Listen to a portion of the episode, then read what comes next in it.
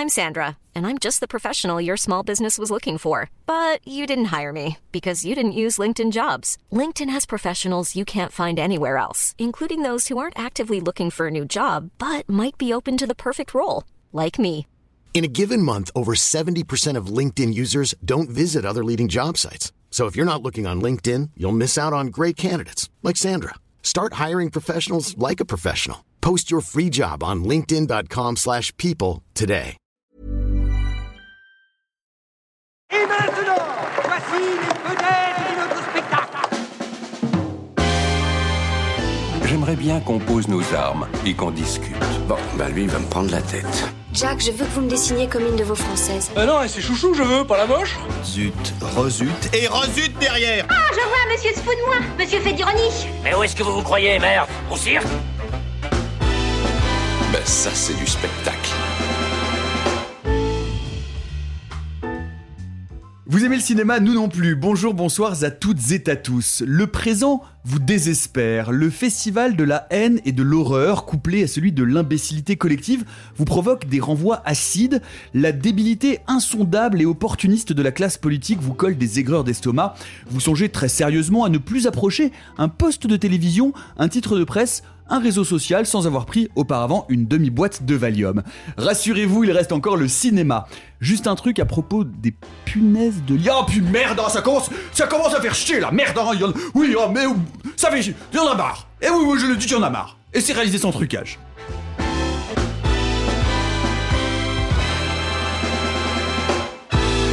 Ça dépasse tout ce que j'ai pu imaginer. Salut les amis. Ça, vache. ça va?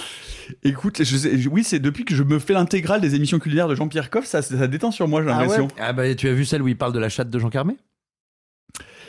Et ça va comment vous Bah, Alors, sur ça, les- va, ça va un peu moins bien depuis cette intervention, mais des Sur souvenirs qui remontent, mais sinon ça va. Sur l'échelle du bif bof de 1 à 10, où 1 c'est bif et 10 c'est bof, vous êtes à quel niveau? Euh, oh là, euh, à Bouaf. Je suis à Bouaf, mais c'est 7-8 à peu près. Et niveau punaise de lit Mais ça va. Pour l'instant, j'en ai pas, eu- pas vu. Zéro. Alexis en a une sur sa veste la dernière fois. Je Ouais, je suis revenu dire. du cinéma avec une punaise de lit sur ma veste. On comme dira un Qu'as-tu fait Ciao, salut, bye Qu'as-tu fait? Euh, Bah j'ai tout lavé. Allez, c'est bof bif là. Et, je n'en- et on en a pas à la maison. on Donc en a pas à ça marche. maison. Voilà, Bravo si vous avez des punaises de lit sur vos vêtements, lavez-les et puis bah vous n'aurez pas de punaises de lit. Allez, on passe au programme de la semaine pour se changer un peu les idées. Le génocide d'un peuple natif par une famille de riches colons blancs. La saga d'une riche famille impliquée dans le scandale des opioïdes qui a fait des dizaines de milliers de morts. Le portrait d'un artiste allemand obsédé par le nazisme et une petite fille malnutrie traumatisée par la mort de son père. Mais on commence ouf par une comédie comme on les aime, une comédie française qui nous réconcilie avec le réel. Le huitième film d'Olivier Nakache et Eric Toledano qui raconte le parcours de deux losers surendettés qui vont jouer les picassiettes dans le milieu militant écologiste. Et en plus, il y a Jonathan Cohen. Certains prévoient 45 degrés en 2050. Je suis désolé, hein, c'est un traquenard. Peut-être que vous êtes simplement venu boire une bière gratuite. Nous, on est vraiment venus pour parler justice sociale avec mon copain là. Excuse-moi, tu peux mettre deux bières, s'il te plaît C'est prix libre, tu choisis entre 0 et 5 euros. Je vais, euh, je vais te donner 0. Une année difficile d'Olivier Nakache et Eric Toledano avec Pio Marmaille, Noémie Merlan et Jonathan Cohen. Et avec cette question pour commencer, euh, Sophie, se serait-on fourvoyé sur le talent réel de Nakache et Toledano depuis toutes ces années? Ouais, euh, question difficile. Euh, plus j'y réfléchis, plus je me dis qu'en fait j'aime pas trop leur cinéma. Et pourtant, euh, j'ai un vrai euh, un vrai bon souvenir d'Intouchable. J'étais allé le voir au moment où évidemment c'était une espèce de folie euh, française. Tout le monde allait le voir et étrangement, en y allant, bah, j'avais trouvé que le succès était mérité. J'ai peur de le revoir du coup. Parce que là, quand je vois, euh, quand je vois leur dernier film, je me dis, mais il y a, pas trop de réal, il y a pas une écriture particulièrement subtile. Même le sens de la fête? Moi, j'avais pas trop aimé le sens de la Ah fête. ouais? Et ouais, euh, ça m'avait laissé. un- Je, je trouvais qu'il était en demi-teinte. Je l'avais pas détesté, mais j'étais sortie très déçue, surtout à cause de la hype. Par contre, je trouvais qu'il y avait vachement plus de réal que dans Mm. celui-ci. Il y avait deux trois scènes un peu oniriques. J'avais un souvenir d'un Vincent Macaigne extrêmement drôle, des ruptures de ton euh, plutôt aux bons endroits. Puis euh, ça nous avait un peu révélé Benjamin Laverne et c'était c'était plutôt une bouffée d'air frais, mais je sais pas, le film m'avait laissé un petit goût amer à la fin parce que euh, je trouvais qu'il s'éparpillait un peu trop et qu'il avait pas réussi complètement une espèce de film choral. Je le trouvais un peu mais mais plus hein, mais mais quand même. Là, par contre, c'est une catastrophe. hein. Mais je pense qu'on va y revenir. Alors, on va, on, va y revenir. Euh, il faut dire, euh, Alexis, que dans une année difficile, le duo de réalisateurs s'attaque à un sujet qu'ils veulent pimenter socialement, mais qui a l'air d'être pris un peu à rebrousse-poil, disons.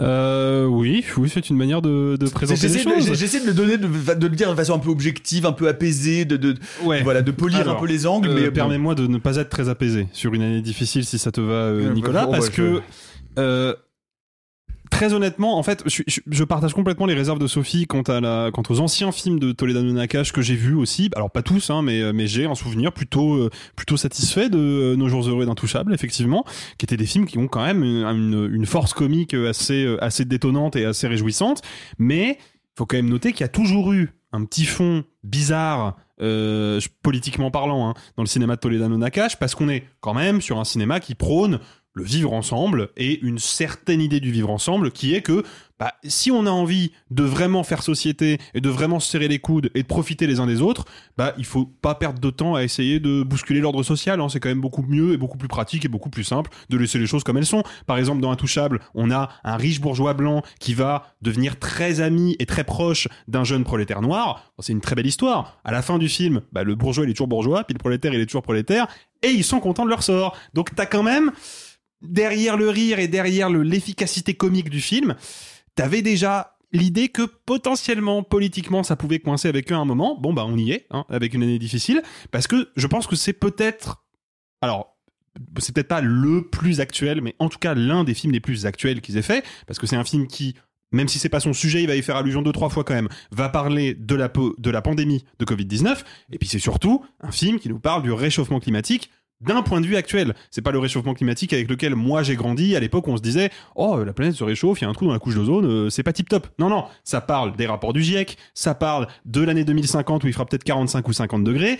Il y a un bagage euh, politique et social qui est quand même très lourd et on pourrait se dire ok le film fait le choix courageux de parler de l'écologie, peut-être de- d'aborder ces questions-là avec honnêteté tout en amenant du rire et de la légèreté là-dedans pour que le message soit euh, accessible à tous. Et avec, Euh, un, et avec une touche sociale, puisqu'il est aussi question très nettement de surendettement. Bah oui, mais c'est justement précisément là que ça coince, parce que moi j'ai l'impression que le film me dit pas, oh là là, euh, ok, euh, rigolons un peu de ce capitalisme qui nous met à mal, de ce capitalisme qui vide nos comptes en banque et qui bousille la planète, essayons de rire un peu de ça, essayons de rire un peu de nous, amenons un peu de légèreté. Non, c'est un film qui rit non pas avec les militants écologistes, mais contre eux, c'est un rire qui est offensif, et en plus de ça, bah, en définitive, que me dit le film Oui, bon, bah, c'est bien beau de lutter pour le climat, mais enfin, regardez, il y a des mecs qui n'ont pas d'argent quand même. Et j'ai envie de répondre au film, oui, mais c'est les deux conséquences ont la même cause. Visiblement, ça, ils l'ont pas compris. À partir de là, euh, c'est l'autoroute vers le, bah, vers le n'importe quoi, quoi. Simon, est-ce que ça a fait vibrer ta corde de militant écologiste? Oh là là, elle a bien vibré. Euh, Non, c'est pas, tu- c'est pas le même film, ça c'est une réplique d'un autre. f- Ah pardon. Oui. Ah oui, c'était c'était le mon gros réchauffement climatique, oui. Euh, alors tout simplement, ou ma grosse couche d'ozone. Bref, euh, ah tu m'as fait perdre le, le fil de ma pensée, ô combien structuré. Oui, co- comme euh, tu nous- comme le, le- le disaient euh, le disaient mes camarades, effectivement la particularité du cinéma de Toledano et Nakash, et je dis pas ça comme un défaut, c'est une spécificité de leur cinéma. Il est conservateur, c'est-à-dire qu'il trouve que ce qui est n'est pas si mal, et il est apolitique dans le sens où il n'est pas matérialiste. Il ne s'inquiète pas des conditions matérielles d'existence. Quand ils font un film comme Samba, qui est l'histoire d'amour entre un sans-papier et, euh, et Charlotte Gainsbourg, euh, et ben, on nous dit que l'amour peut sauver. Que l'amour va aider ces gens à aller mieux, aller bien, à s'extraire de situations difficiles. Or, euh, oui, l'amour c'est très bien, mais si on ne traite pas, si on ne dit pas que nos conditions de vie viennent de déterminismes matériaux, matériaux, sociaux, euh, socio-économiques, en fait, on ne raconte pas grand-chose de la situation des gens. Et donc, bah, c'est le problème de ce film-là qui veut s'attaquer à un truc bah, très matériel. Ça, c'est un vrai problème. Encore une fois, moi, je m'en fiche, c'est pas un souci qu'il soit euh, conservateur et un peu attentiste, et c'est même pas un souci qu'il veuille taper sur l'écologie. Hein. On, en, on en a tous connu des écologistes de salon. Euh, il faut regarder, on va dire, l'actualité de Europe Écologie Les Verts pour se dire qu'il y a quand même un potentiel de foutage de gueule assez remarquable. Donc, moi, j'ai pas de problème avec ces prémices. Le souci, c'est quand tu veux rire de la politique, mais que tu n'as rien à dire de la politique, ça commence à devenir très creux. Et le problème, c'est que je pense que Toledano et Nakash, euh, moi, j'ai pas du tout peur de revoir leurs leur précédents films. Je les regarde souvent, notamment le second qui est très peu commenté, qui est qui est qui s'intitule euh, Tellement proche, Mmh. qui est moi, un film que je trouve remarquable. Et vous allez voir pourquoi je le je- j'en parle parce que je trouve que c'est leur meilleur, mais surtout pour moi Qui est c'était le- le qui est le troisième de facto. hein. et ben, en tout cas, c'est le meilleur quand même. Et, et- et je trouve que euh, c'est le film dans lequel leur euh, leur volonté euh, là accomplie dans ce dans ce long métrage de de de, de, de s'affilier à la comédie italienne fonctionnait le mieux. C'est-à-dire que c'était à la fois extrêmement mordant extrêmement cruel, c'était de la vraie comédie de caractère et on n'était pas loin de faire un peu de social parce que ils parlaient de structure familiale qu'ils connaissaient très bien et intimement. Et donc du coup, ils arrivaient à en dire quelque chose. Et enfin, il y avait une très belle dramaturgie. Tout ça est mort dans une année difficile. Pourquoi? Euh, je pense que Toledo et Nakash ne connaissent pas ou pas bien le surendettement. Je pense qu'ils ne connaissent pas ou pas bien les Le militants. moins qu'on puisse dire. Ou non, mais tu sais, dans ta famille, il peut t'arriver des trucs, jeune, t'as pu euh, traverser divers- différentes euh, étapes, différentes choses. Enfin, tu vois, c'est pas parce qu'aujourd'hui, ce sont des metteurs en scène à succès qui. dire, tu peux être un metteur en scène à succès et avoir connu des, des périodes très Oui, mais enfin, non, ce, que je, ce que je veux dire pour préciser, hein, c'est que ah, peut-être que je me trompe, mais euh, pour avoir un peu euh, zioté leur biographie respective, ils ont pas grandi dans des familles surendettées. Et aujourd'hui, ils ont certainement un très bon niveau de vie. Donc, Mais par oui. contre, ils ont certainement connu, comme beaucoup de gens, hein, la, la classe moyenne, quoi. Et en vrai, il y a énormément de problèmes de surendettement dans la classe moyenne. Ils en ont Voilà. été les C'est témoins. aussi, c'est aussi- effectivement. c'est c'est ça, c'est pour ça que je voulais, je voulais nuancer ça. Et puis, puis tu peux tout à fait euh, embrasser et aborder des sujets que tu n'as pas sûr. connus intimement. Donc c'est pas, je leur en fais pas le procès du tout. Mais je pense qu'ils ne connaissent strictement rien au sujet qu'ils abordent. Vraiment, ça se voit, hein, c'est évident. Euh, et, et en plus de ça, euh, bah, ils se sont embourgeoisés peut-être sans tout à fait en prendre la mesure, et donc ils ne savent pas où mettre le centre de gravité de leur rire. C'est-à-dire que se moquer des écolos parce qu'ils sont écolos, bah, c'est débile. Il faut se moquer des hypocrisies, il faut se moquer de l'idiotie. Euh, il faut. En, réalité, le film ne sait jamais s'il veut, s'il veut être tendre avec ses personnages ou s'il veut être cruel. Parce que quelque part, les deux protagonistes qui sont joués par Pio Marmaille et Jonathan Cohen, là aussi, ils sont super intéressants. C'est des types surendettés qui vont profiter de euh, la bienveillance, euh, la bienveillance, mais bienveillance peut-être un peu intéressée et hypocrite de, de militants écolos pour se faire du pognon et pour et si possible et si possible pour euh, emperler le dindon de quelques militantes au passage. Bon, c'est il y a quand même matière à faire euh, euh, à faire un truc qui soit mordant, qui soit acide, euh, un peu agressif, mais en réalité comme ils ne savent jamais euh, de quel côté mettre mettre leur empathie, ou appuyer les gags ou pousser, bah déjà c'est pas drôle. C'est quand même un gros problème, une comédie de caractère qui est pas drôle. C'est un peu emmerdant. Et euh, alors heureusement, il reste du savoir-faire. Ils ont un certain sens du tempo. Euh, je, j'allais dire Jonathan comique, Jonathan Cohen. et, euh, et- Ça- moi, ça lui va pas mal. hein. Je pense qu'on peut lui proposer comme surnom. Jonathan Cohen et Pio Marmaille, euh, parce que justement, d'habitude, ils sont plutôt, euh, ils sont plutôt le centre de l'attention du récit. Là, le fait d'en- en duo, ça fonctionne pas mal entre eux. Euh, Noémie Merlan, euh, même si là, elle joue un personnage qui est atrocement écrit, elle est plutôt très bonne. Ce que je veux dire, c'est que voilà, le film n'est pas une catastrophe totale, mais c'est un film qui est idiot. C'est un film qui est idiot, qui ne sait pas quoi, de quoi il parle, comment il en parle, et, qu'est-ce qu'il aimerait nous proposer. Et tu vois, il y a des trucs, en fait, qui sont ou, ou de la débilité ou de la méchanceté tellement gratuite qu'elle te sortent de- totalement du film, que tu sois de gauche, que tu sois de droite. Je prends un exemple que vous avez vu dans la bande-annonce pour pas, enfin, que vous avez pu voir dans la bande-annonce pour pas vous spoiler. C'est Noémie Merlan qui dit à ses deux potes, Noémie Merlan qui, bien sûr, militante écologiste, vit dans un immense appartement bourgeois parisien, hein, bien sûr. Boulevard de Courcelles pour les connaisseurs. Voilà, comme tous les militants écologistes, c'est bien connu. Et, euh, et, et donc qui, qui dit à, à ses deux potes, ouais moi pour Noël, ma nièce ou ma cousine, je crois, oui c'est ça, ma nièce, je ai offert toute mon estime. Et les autres se regardent d'un air entendu, genre qu'est-ce qu'elle est con, et se foutent à moitié de sa gueule, évidemment sans qu'elle le réalise. En fait, je ne crois pas à cette situation. Je la trouve pas drôle. Je la trouve pas cruelle. Je la trouve assez, assez médiocre, mesquine et méchante. Et donc, je ne comprends pas de qui je dois rire, en fait. Je dois, je dois rire de Noémie Merlan, qui est une grosse débile, ou je dois rire des deux fils de Babel qui, euh, parce qu'ils essayent de se la taper, euh, jouent le jeu et, ne- et ne lui disent pas, mais t'es vraiment une grosse dindon.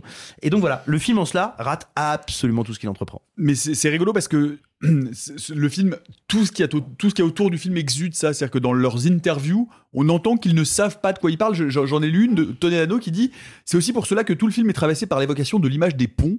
Donc donc c'est le film avec les plus belles images de ponts. N'ai wink. pas- Il s'agissait pour nous de relier deux sujets comme deux rives, le surendettement et l'écologie, qui en apparence n'ont pas grand-chose à voir. Oh, Ingmar Bergman, bonsoir. Non mais, Non mais faut arrêter- non mais faut peut-être arrêter de se foutre de la gueule des gens. Deux minutes quand même. Alors Euh. à, main, à main levée autour de la table, même si c'est pas audible, qui a repéré les ponts dans le film? Voilà, j'ai merci. je suis pas, je suis pas tout seul parce que si. j'en ai pas vu un seul moi. Mais hein. si, c'est cette scène atroce avec la, la, la vieille bourgeoise qui monte les billets. Les ponts sur les billets.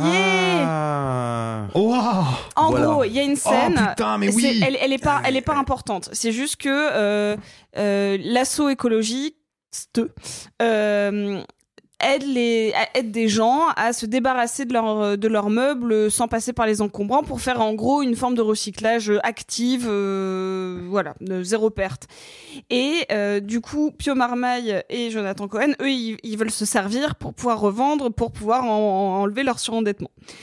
Et Jonathan Cohen il commence à discuter avec la proprio qui euh, lui dit voulez vous sentir riche un peu? Et elle lui tend un espèce d'énorme sucrier avec tous les billets un à un, euh, 5, 10, euh, 20 jusqu'à 500.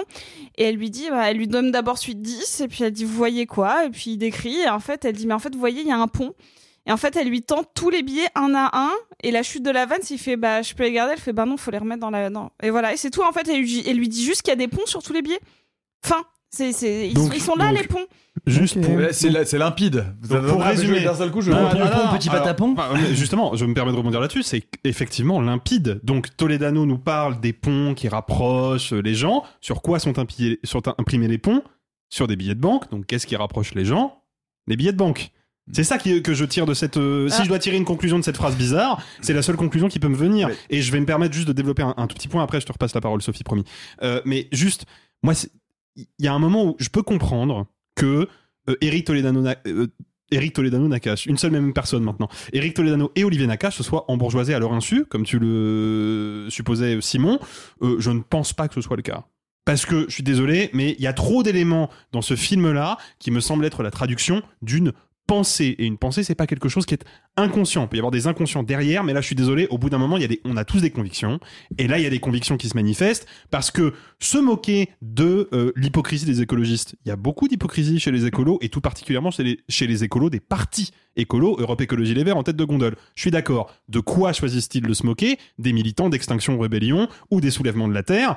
Et là où il y a vraiment quelque chose de dégueulasse dans le film, c'est de nous montrer comment la société traite les écolos dans le film d'Olivier Nakache et d'Éric Toledano. Bah, quand ils font des barrages routiers, bon, ils se font un peu insulter par les automobilistes. Bon, ça, ok, c'est plutôt crédible. Quand ils montent sur la Banque de France, ça je spoil pas, hein, c'est dans la bande-annonce, ils montent sur la Banque de France pour accrocher des banderoles parce que la Banque de France finance les énergies fossiles, etc. Donc la lutte est quand même plutôt noble. Et ben, il y a la police qui intervient, évidemment. Et qu'est-ce qui se passe à ce moment-là? Les policiers vont venir les chercher et puis les faire rentrer tranquillement dans leur bagnole. Et il y a Jonathan Cohen notamment qui s'esclaffe la phrase suivante, alors qu'un policier est en train de juste le faire s'asseoir dans une voiture. Ne me touchez pas, ne me touchez pas, c'est de la violence policière.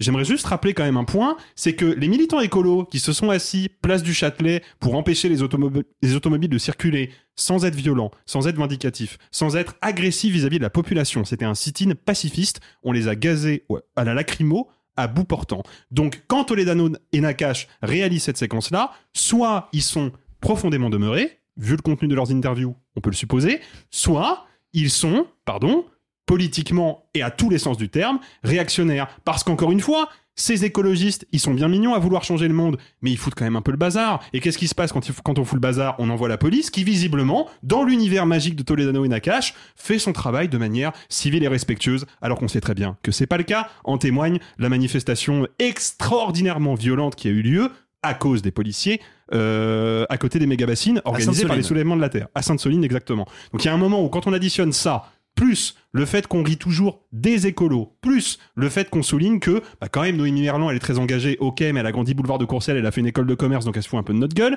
Si on ajoute encore à ça le petit montage d'ouverture avec tous les présidents de la République qui se succèdent, et c'est des vraies images, pour dire euh, 2009 a été une année difficile, 2013 a été une année difficile, 1976 a été une année difficile, et qu'on peut déduire de ce montage-là que bah, si on nous répète à chaque fois que les années sont difficiles, c'est peut-être qu'au fond, elles le sont pas tant que ça, ce qui pourrait presque s'apparenter, ce qui pourrait presque s'apparenter à du climato-scepticisme, hein, parce que pardon, mais d'un point de vue euh, climatique, les années vont être très difficiles. Ça, c'est sûr et certain. Bah, je suis désolé, mais là, on est face à quoi? On est face à un bon gros film de droite réactionnaire et conscient de sa réaction. Moi, j'en suis persuadé. Mais ça veut dire qu'on peut pas rigoler avec les écolos? Sophie? Alors ju- justement, euh, Avec On peut pas eux. se foutre de leur gueule? Avec eux. Alors, non, mais on peut pas se foutre de leur gueule, si, pourquoi mais, pas? mais c'est là qu'il y a, après tout. c'est là qu'il y a un souci parce que je vais être moins sévère qu'Alexis parce que je, je suis pas sûre que tout ait été aussi euh, conscientisé. Je pense qu'il y a beaucoup de, maladresse d'écriture plus que de mauvaises intentions. Enfin, en tout cas, je l'espère. Peut-être que je suis naïve, j'en sais rien. C'est moi, ce qui me gêne, c'est que euh, on, pourrait rire non pas euh, de leur de leur envie écologique, mais en fait ça c'est pas traité. Ça moi je trouve qu'il y a un vrai souci dans leur euh, dans leurs propos. C'est-à-dire que Noémie Merlan à chaque fois qu'elle fait un discours, c'est ça, elle va citer deux noms techniques et encore, je suis même pas sûre. euh, C'est très superficiel, C'est très ouais. superficiel et grosso modo, elle va juste dire ouais, vous vous rendez compte, les glaciers ils fondent. Toi, tu disais que c'était pas l'écologie de quand on était petit. Pour moi, c'est l'écologie de quand on était petit. Je suis absolument d'accord. Genre, on est vraiment sur le niveau zéro de eh, euh, la Terre, elle va pas bien. Genre, en fait, on, on est bombardé. Euh, tout le monde, franchement, regardez un seul discours de Greta Thunberg, euh, regardez n'importe quel euh, do- document, documentaire ou quoi que ce soit, même pour les enfants, qui sera plus documenté que celui-là. Ça, en fait, ça me gêne parce que ils, passent juste pour des bouffons.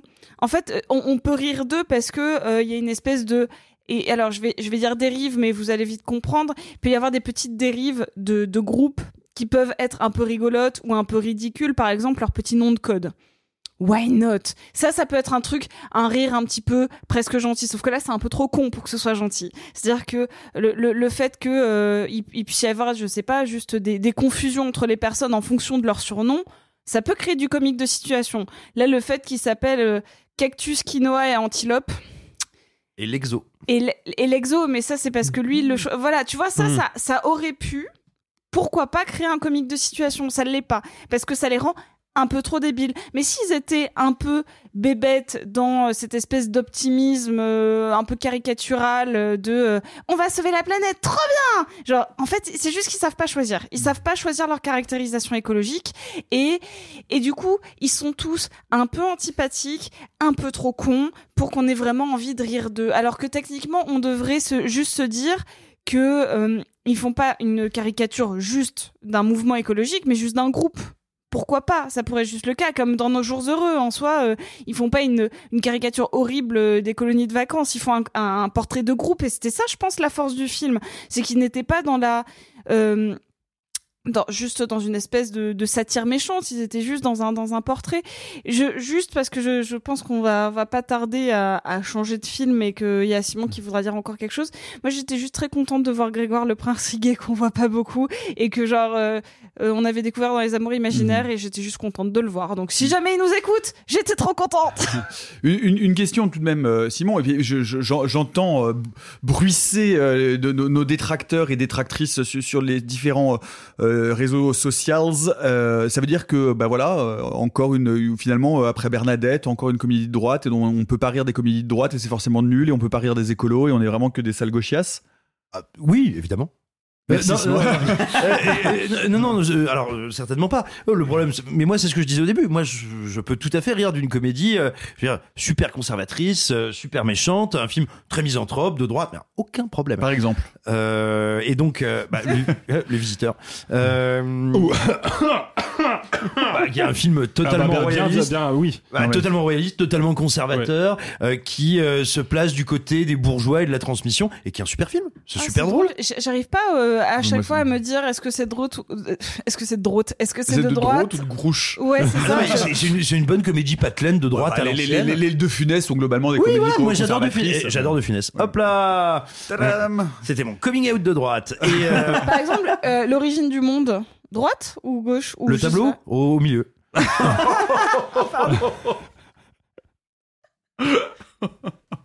Allez, on va pas commencer à faire comédie de droite de gauche. Non, mais on- attends, ce mais- sera le jeu de l'été de la. Non, ce que- ce qu'on a essayé de montrer dans le film, c'est c'est qu'en fait son problème, c'est que c'est une comédie foirée. Il est pas drôle.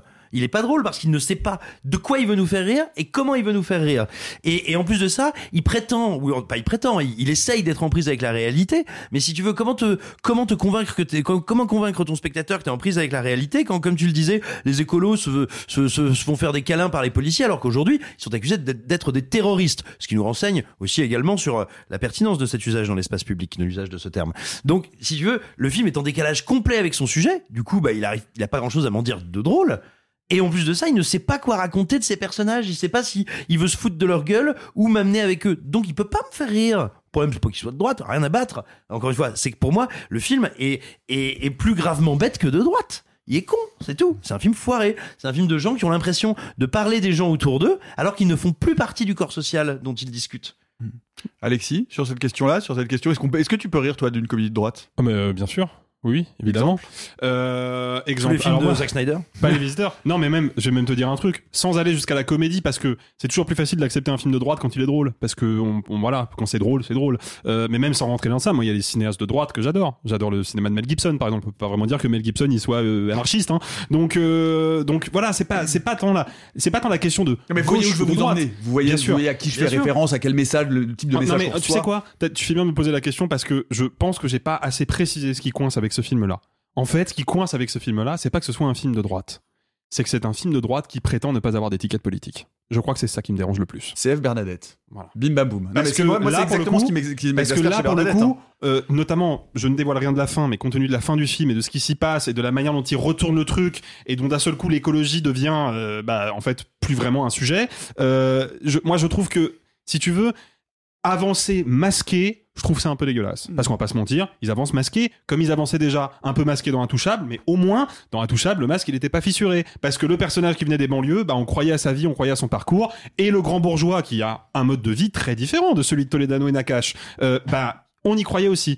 Là, ça marche pas, parce qu'ils ont même pas fait l'effort d'aller au cœur des choses. Une année difficile d'Olivier Nakache, Eric Toledano avec euh, Pio Marmaille, Noémie Merlan et Jonathan Cohen. Et vous, vous êtes plutôt Black Friday ou Black Philippe? Wouldst you like to live deliciously?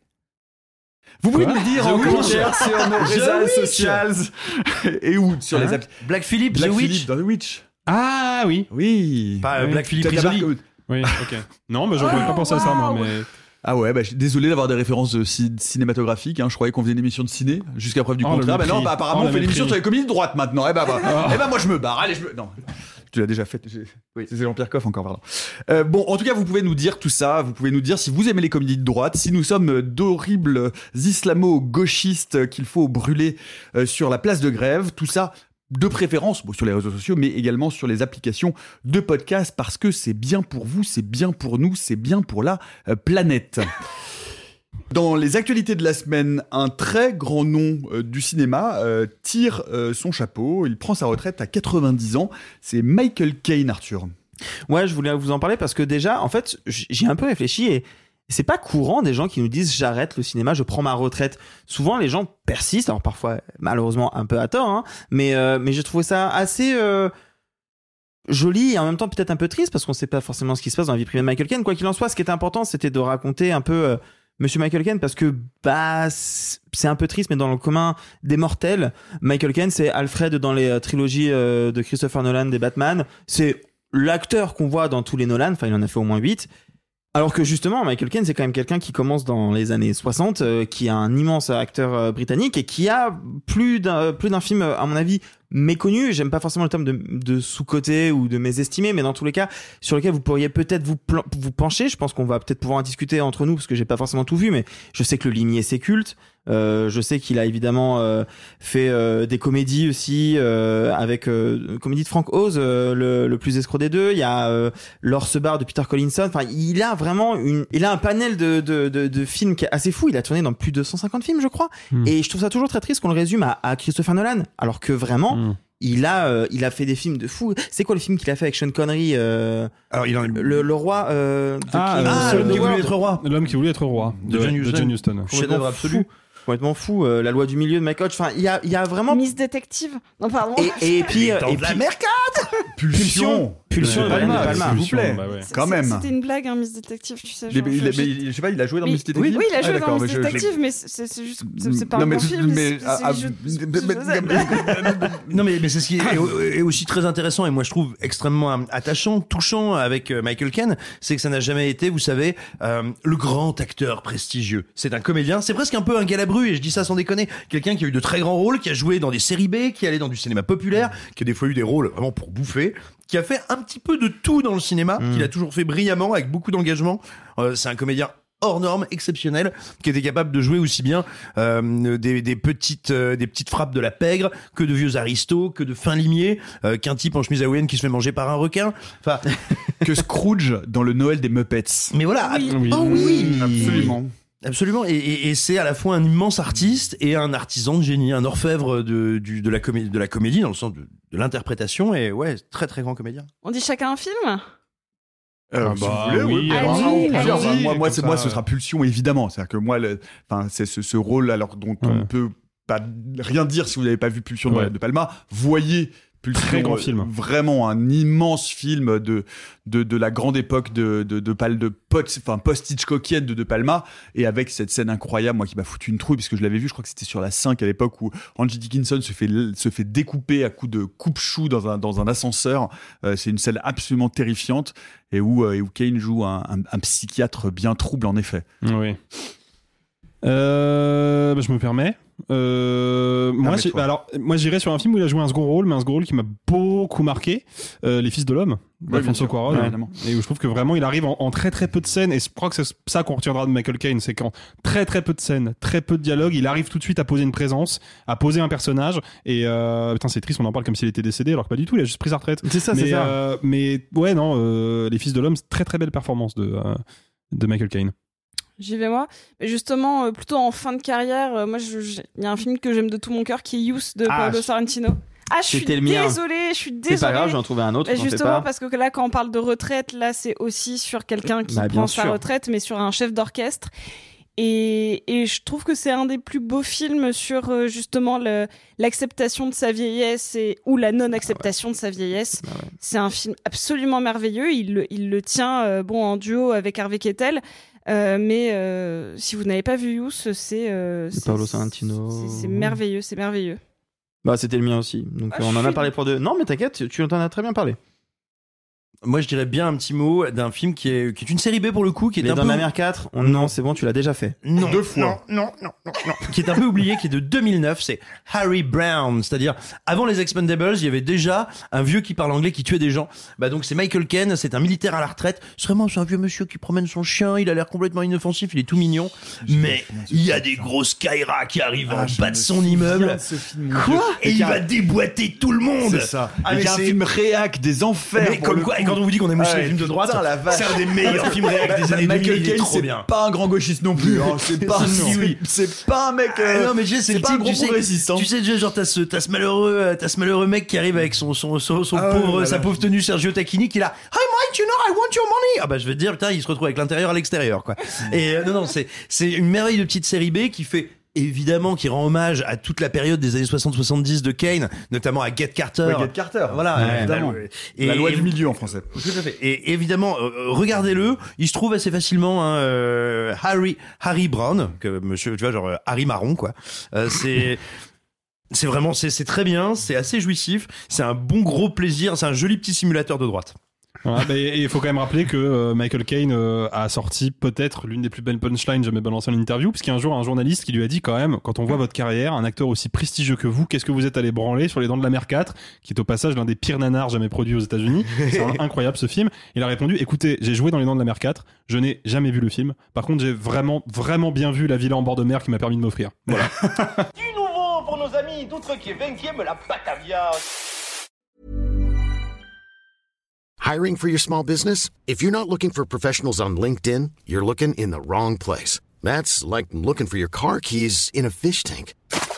LinkedIn helps you hire professionals you can't find anywhere else, even those who aren't actively searching for a new job but might be open to the perfect role. In a given month, over 70% of LinkedIn users don't even visit other leading job sites. So start looking in the right place. With LinkedIn, you can hire professionals like a professional. Post your free job on linkedin.com/people slash people today. In the market for investment-worthy bags, watches, and fine jewelry, Rebag is the answer.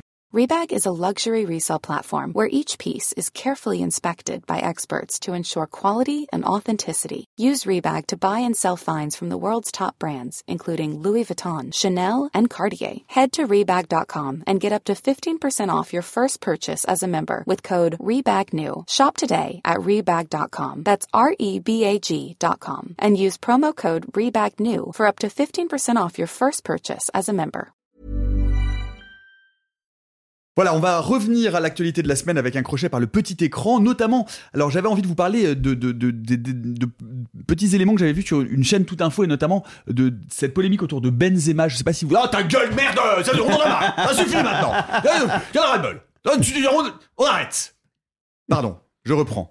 Donc, retour à l'actualité de la semaine avec euh, un crochet par le petit écran, notamment une série Euh, fort attendu, euh, le retour de Mike Flanagan, qui après Henry James s'attaque à un autre géant de la littérature fantastique.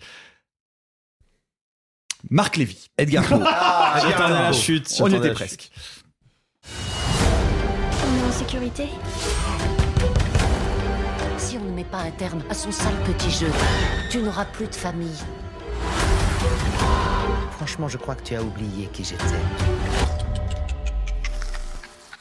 La chute de la maison Usher de Mike Flanagan, c'est sur Netflix donc avec une grande partie de la team Flanagan, notamment euh, euh, Carla Gugino et, Kate Siegel. Euh, on pourrait dire que c'est un peu Simon du pop porn.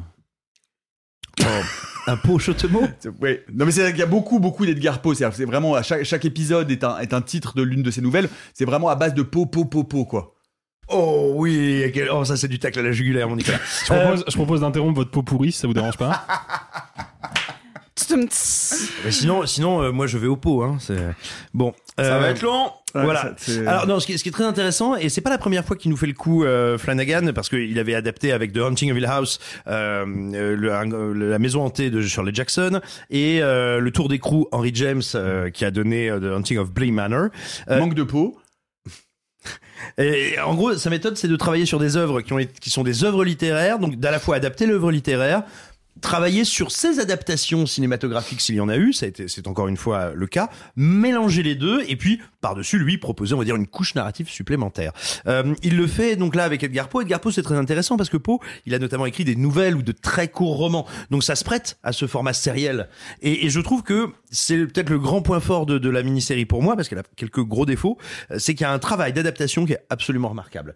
Euh, il y a une volonté de mélanger, d'intriquer, de faire se répondre les récits d'Edgar Allan Poe que moi j'ai pas vu précédemment, euh, même dans des anthologies ou dans des adaptations uniques. Euh, je vais, alors ce que je veux dire ne va pas vous spoiler l'intrigue, mais, mais par exemple quelque chose que je trouve assez assez formidable comme idée.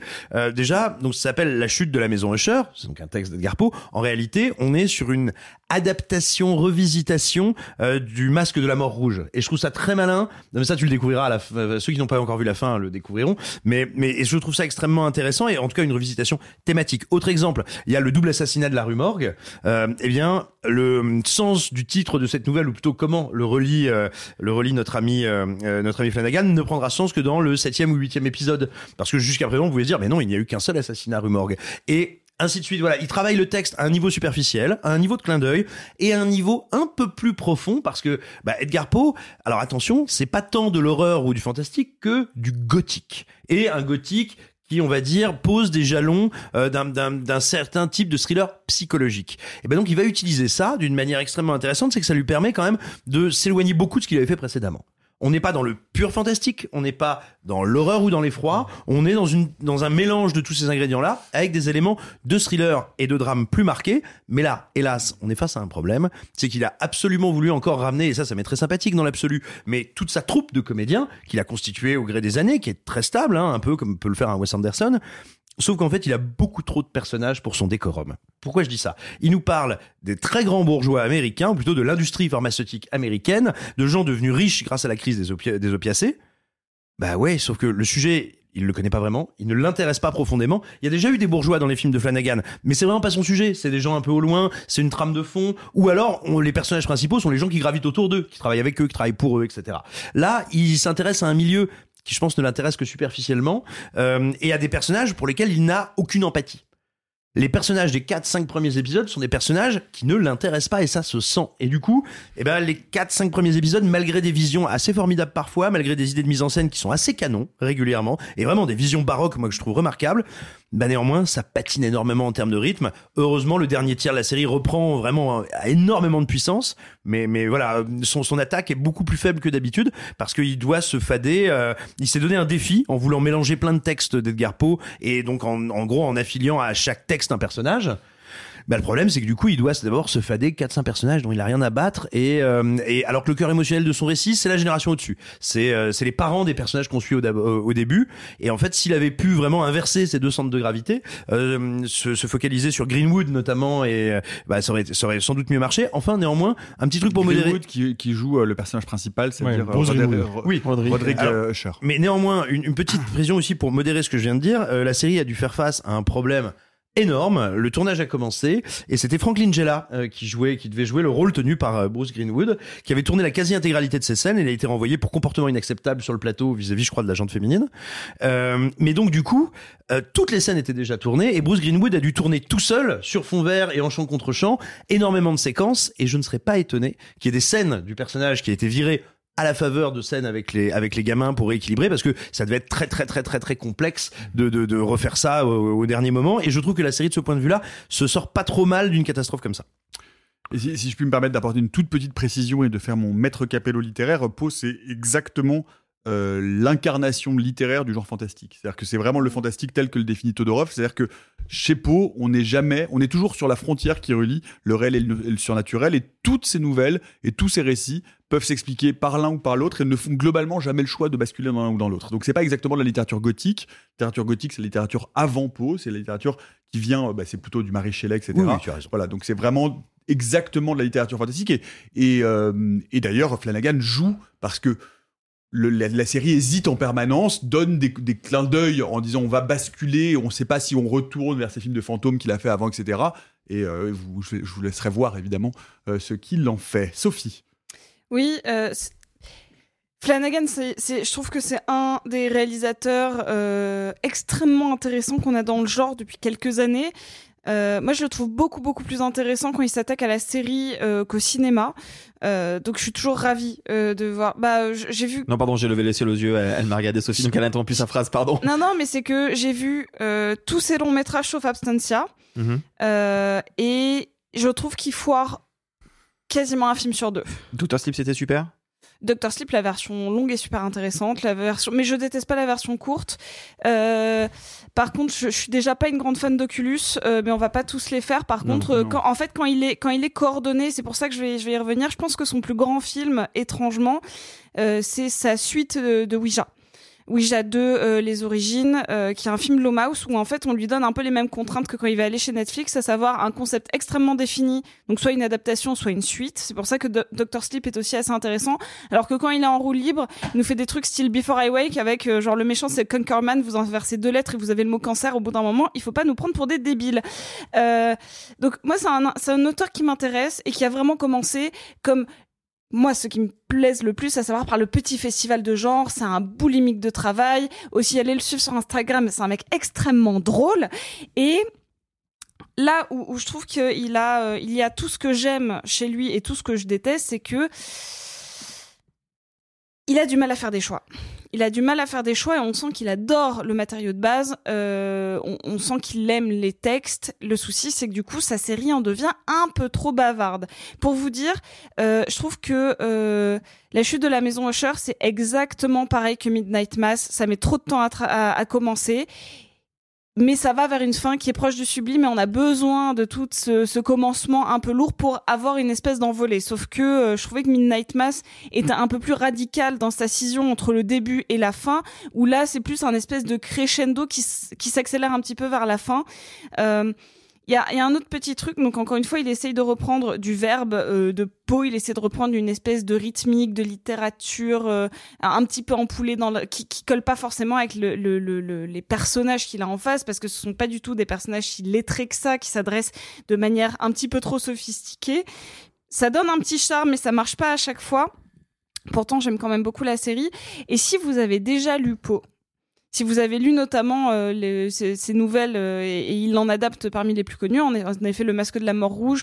Moi, ma préférée, ça a toujours été le cœur révélateur. Je trouve que c'est l'épisode euh, sans doute le plus faible de la série parce qu'il est trop attendu si on connaît le, si on connaît la chute.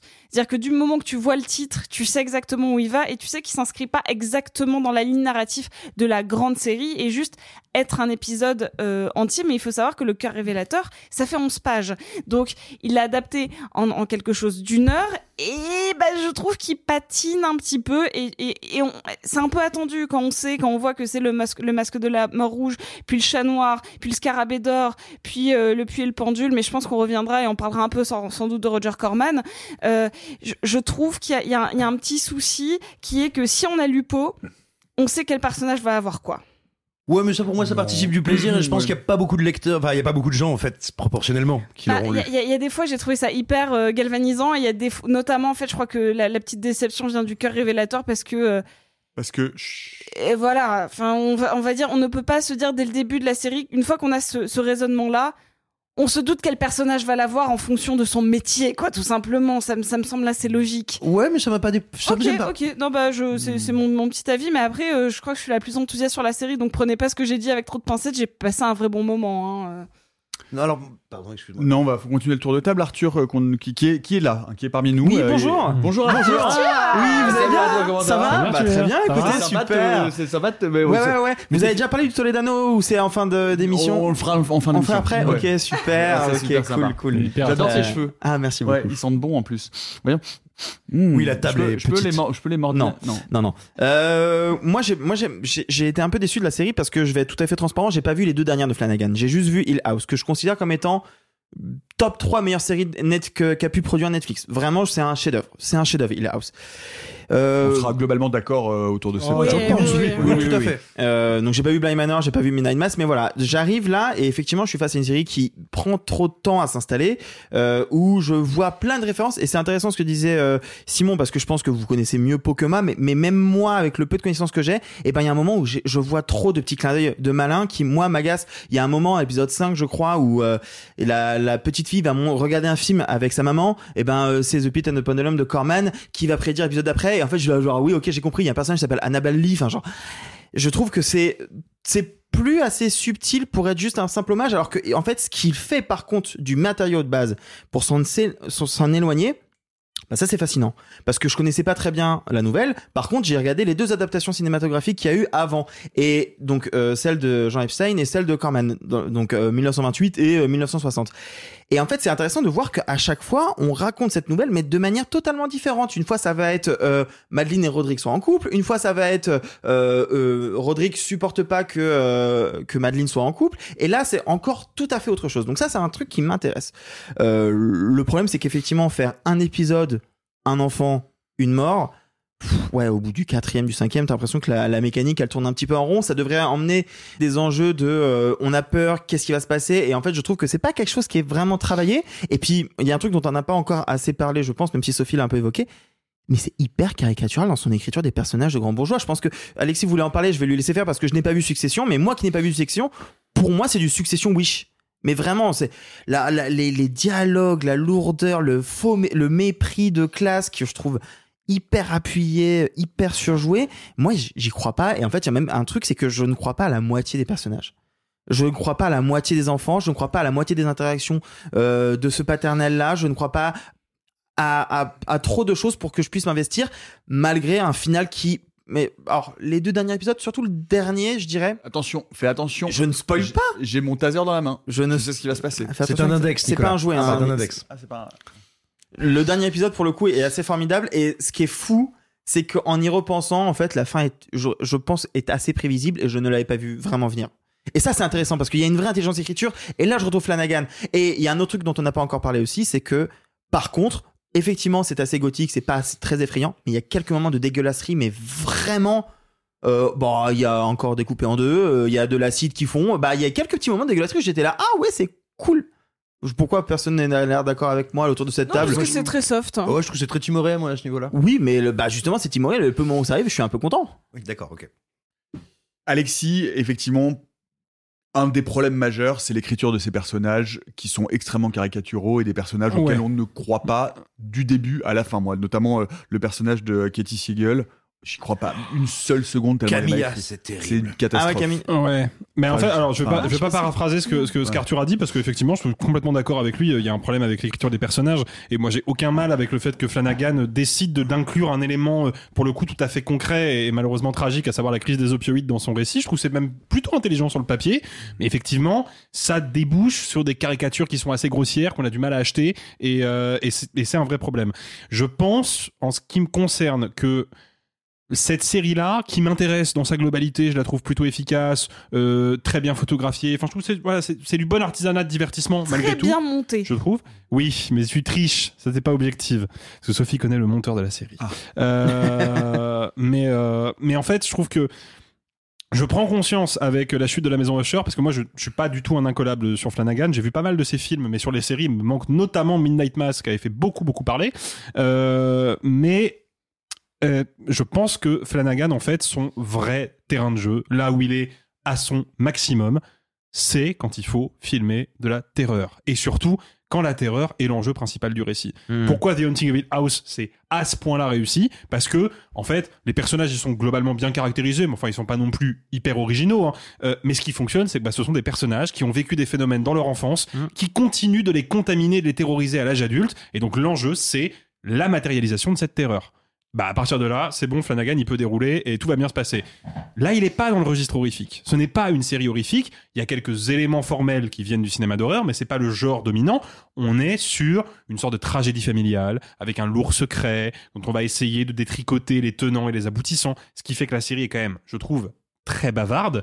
Et moi, je suis désolé, mais Flanagan, quand il s'agit de filmer des dialogues, bah, il est un peu aux abonnés absents, quoi. On se repose beaucoup sur les chants contre chants, on se repose beaucoup sur de la staticité, et je trouve que c'est des dialogues qui sont souvent, pas tout le temps, hein, mais souvent très explicatifs et qui tournent beaucoup autour des choses au lieu d'aller directement à l'essentiel. Et ce qui fait que bah, je termine la série en étant content parce que je trouve sa conclusion intéressante. Je trouve que il nous amène vers un final qui est pour le coup très tendu, assez touchant. Et euh, Sophie et moi, on l'a regardé ensemble le dernier épisode, on n'a pas décroché du tout euh, de l'écran pendant 1h10. Donc vraiment, il y, a un truc qui fonctionne à ce moment-là. Je trouve que le chemin pour y parvenir est particulièrement laborieux. Pour être tout à fait honnête, moi je, je l'ai dit, j'ai pas vu Midnight Mass. Je m'étais arrêté après le premier épisode de Midnight Mass parce que j'avais trouvé ça beaucoup trop bavard. Apparemment, ça se transforme après et ça développe sur quelque chose de fascinant. Je trouve que là, euh, sur la chute de la maison Usher, bah, la, la promesse n'est qu'à moitié tenue. Parce que moi, je me dis, ok, bon, il a beaucoup d'éléments à poser, il a beaucoup de choses à installer. Le premier épisode est laborieux, d'accord. Ah, C'est laborieux jusqu'au quatrième. À partir du quatrième, ça commence à démarrer, mais c'est quand même la moitié de la mini-série, quoi. Donc, il Mm. y, a, il y a vraiment un problème de tempo, il y a un problème de contenu, et puis il y a un problème de focalisation. Il s'at- il s'attarde parfois sur des choses qui, en fait, auraient pu être bazardées très vite parce que c'est pas si important que ça. Euh, et, et je, ouais, je trouve qu'il y a, il y a une écriture qui est pas assez Voilà. solide, quoi. Problème d'écriture. hein. Mais il y a Marc Hamill. Pardon. Mais oui, oui, il y a- il y, a Marc Hamill qui joue euh, euh, Wink, Wink, Arthur Pym. Wink, Wink. Oui, bah oui. C'est ce qui était une autre une Mm. des grandes nouvelles qui a rendu, euh, un grand, une grande nouvelle de voyage qui a rendu euh, Edgar Allan Poe Non, mais célèbre. juste pour rejoindre Alexis deux secondes, c'est vrai que moi, il y a un truc qui m'a sauté aux yeux, mais, mais dès l'épisode 2, je crois, c'est qu'effectivement, comme tu l'as dit, là où il est le plus fort, Flanagan, c'est quand il filme la terreur. Il y avait tellement matière à pouvoir la filmer, cette, cette terreur-là, dans cette série, et en fait, il a, il a voulu faire autre chose. Et c'est dommage, parce qu'il aurait pu tellement s'amuser, justement, et c'est ça, moi, en fait, qui me rend peut-être le, le, un petit goût euh, amer en bouche à la fin de cette série, c'est que même si le final est super, je pense qu'il avait moyen de pouvoir s'éclater plus. Il a voulu tenter autre chose, c'est très bien pour lui, mais en fait, je pense que j'aurais préféré qu'il aille sur le terrain qu'il maîtrise. Le problème, c'est que d'habitude, Flanagan définit ses personnages par leur parcours émotionnel. Regardez toutes ces séries précédentes, mais aussi ces films, qu'on les trouve réussis ou pas, ce qui fait euh, que la caméra va après la caméra, le montage, l'écriture va appréhender un protagoniste d'une manière ou d'une autre, c'est son parcours émotionnel. Lui, il est là pour telle raison au début de la série, il veut atteindre tel objectif et il y a tels éléments qui sont contre lui. Voici ses conflits, ses contraintes, etc. Là, c'est pas le cas. Hélas, parce que comme il essaye justement de manière un peu mécanique et un peu euh, euh, démonstrative de se, je l'avais dit déjà, de se rapprocher de la mécanique des, des textes, il va essayer de se baser sur ce que sont et ce que font ces personnages. Mais c'est plus du tout le même équilibre. Or, il parle de personnages dont il ne comprend, il ne connaît rien. Exemple typique, on parlait de Camilla qui est jouée par Cathy Siegel. Cathy Siegel, c'est donc cette espèce de euh, personne qui travaille dans la presse à scandale et qui connaîtrait tout sur tout le monde. Et on ne cesse de nous dire et de nous répéter, cette femme est une incroyable informatrice, elle peut trouver tout sur tout le monde. Alors le principe c'est qu'elle a deux euh, assistants, elle leur dit trouvez ça. Et ils reviennent, ils font j'ai trouvé ça. Donc on ne comprend pas quel est le talent de ce personnage. Et on n'arrête pas de te rabattre ça, c'est-à-dire qu'il y a un problème d'écriture. Tout le monde te dit qu'est-ce qu'elle est dingue, qu'est-ce qu'elle est forte dans ce euh, dans cette activité-là. Bah non, moi je ne la vois jamais forte. Euh, alors bien sûr, Et puis tout est caricatural, son Oui. rapport avec ses assistants. Enfin, c'est vraiment Absolument. Mais, l'épaisseur. mais- mais parce qu'en fait, c'est ce que tu as tout à fait raison. En fait, c'est ça. Euh, il part du principe Flanagan que justement, il les, c'est, c'est les sackers, pardon, pardon, les ushers, euh, n'ont pas de sentiments. Euh, parce que ce sont des personnes froides, riches, bourgeoises dans leur tour d'ivoire. Tu- tu- tu, dirais, tu dirais que ce seraient des personnages algides Mais, mais Attends, froid bah, attends, glacial, définition. des gens de- vraiment d'un- le algide, c'est un froid glacial ou sur le corps qui a les, les, les, les bouts des membres algides, par Mais- exemple. mais néanmoins, il leur faut- J'ai le bout algide. Non, on va pas rebondir sur Les ça. disparus, Vas-y, les disparus de Saint-Algide. Euh, mais, mais- mais néanmoins, si tu veux, je comprends l'idée, mais c'est une, erreur stratégique, surtout que tout ça repose sur une tragédie originelle qui est celle de la génération au-dessus. Donc c'est là-dessus qu'il fallait se baser. Ou alors il fallait mettre deux fois moins de gamins, tu vois, parce que là, il a, il- putain, le, le père, euh, le père Usher, euh, il, il s'est promené, hein. Euh, mais- Il a vu du pays, mais euh, ce, que, ce que je veux dire, c'est que voilà, il y a comme ça des choix qui vont handicaper très très lourdement la narration, et c'est d'autant plus terrible qu'il y avait de la matière et qu'il y a de belles idées et de beaux choix. Euh, notamment, euh, voilà, moi je voudrais rappeler, il, il va, il va chercher un comédien de Battlestar Galactica qui était déjà dans Midnight Mass, Une dans les Sermons de minuit. Euh, Marie McDonnell. Euh, oui, absolument. Marie McDonnell qui jouait Laura Roslin et qui joue euh, Madeleine Usher. Oui, mais je Qui trouve est une super comédienne. qui est une super comédienne, mais qui a hélas pas grand chose à jouer parce Qui a qu'elle surtout une perruque mal ajustée. Oui, et puis quand elle enlève sa perruque, tu fais ah bah tiens, ils ont mis une deuxième perruque pareille en dessous, ça ne sert à rien. C'est vrai. C'est un petit problème d'éclairage. Non mais je pensais à Michael Trucco, euh, qui était dans Battlestar Galactica, qui ici joue un méchant patron, euh, un vilain patron horrible, euh, pré, pré euh, très très très très pré MeToo, euh, mais mais qui est extrêmement bien interprété et qui apporte un truc euh, vraiment poisseux et assez terrible dans les séquences où il est. Et, et je le trouve très bien dirigé très bien écrit. Mais en général comme toutes les séquences qui se passent sur cette ligne temporelle et voilà c'est je trouve que c'est une très belle adaptation.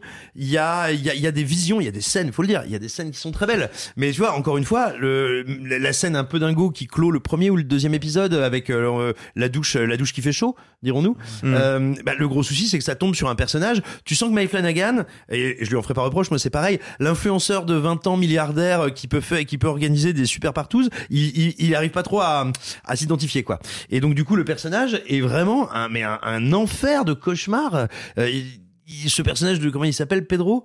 Euh, Non, il s'appelle Prospero. ouais. ah, c'est pas Et tout, tout le monde l'appelle. Perry. Ah bah voilà presque. Mais voilà, le personnage de Prospero, c'est quand même un, une, je veux dire, un échec d'écriture, mais qui est Ouais, enfin, terrible. Comme celui de Camille, par ailleurs. Le dernier, dernier tour de table rapide. euh, la question que j'ai envie de vous poser, c'est est-ce que Flanagan, le système Flanagan n'est pas en train d'arriver un peu de, de se répéter, de tout sauter, de, de trouver ses limites Bah, Arthur bah, pas de se répéter parce qu'il a quand même fait à chaque fois des propositions différentes. Là, ça, ça n'a quand même rien à voir avec les trois séries précédentes. Donc Oui, en soi, c'est pas en train de se Ça répéter. mal à se renouveler et on voit qu'il commence à être un peu de plus en plus à côté de la plaque. Je sais qu'il y a des gens ici qui adorent Midnight Mass. Midnight Mass, pour moi, ça reste. Enfin, je veux dire, j'ai l'impression que quand même ça décline série après série Bah, depuis le House, quoi. Peut-être que ça lui ferait du bien de faire une petite ciné de temps en temps. On pourrait dire ça comme ça, c'est-à-dire que l'écriture, il enchaîne euh, les séries. Peut-être qu'effectivement, il faut qu'il se repose un petit peu déjà Ça, parce que c'est peut-être il en a fait. une année difficile pour lui. Oh, je l'ai celle-là. Si ouais, ouais, T'étais ouais. pas là pour ça. Non. Euh, non, mais disons que quatre séries en, en cinq ans, c'est peut-être beaucoup pour le bonhomme. Il faut peut-être aussi qu'il respire, qu'il se laisse le temps de, de digérer certaines choses et d'aller sur d'autres terrains comme il le fait là, mais de se laisser le temps de plus écrire. Sophie. Euh, non, parce que à part, euh, on n'a pas dit, mais il a produit quand même une série qui s'appelle Midnight Club, qui pour le coup est affreuse. Euh, donc, euh, je pense qu'il faut, en effet, je suis d'accord avec toi, Arthur, qui se focalise peut-être un peu plus sur ses sur ses projets. Mais pour moi, c'est pas du tout un ratage, hein, euh, celui-là. hein. Je trouve qu'on est très exigeant, mais par rapport à ce qu'on voit sur le vrai. reste des séries Netflix, c'est quand même bien au-dessus. Et, et, et donc là, on est très critique parce que euh, Poe, c'est important, parce que euh, le, le, le cinéma de Flanagan, c'est un cinéma qui nous intéresse, parce que ce genre d'adaptation, c'est très ambitieux.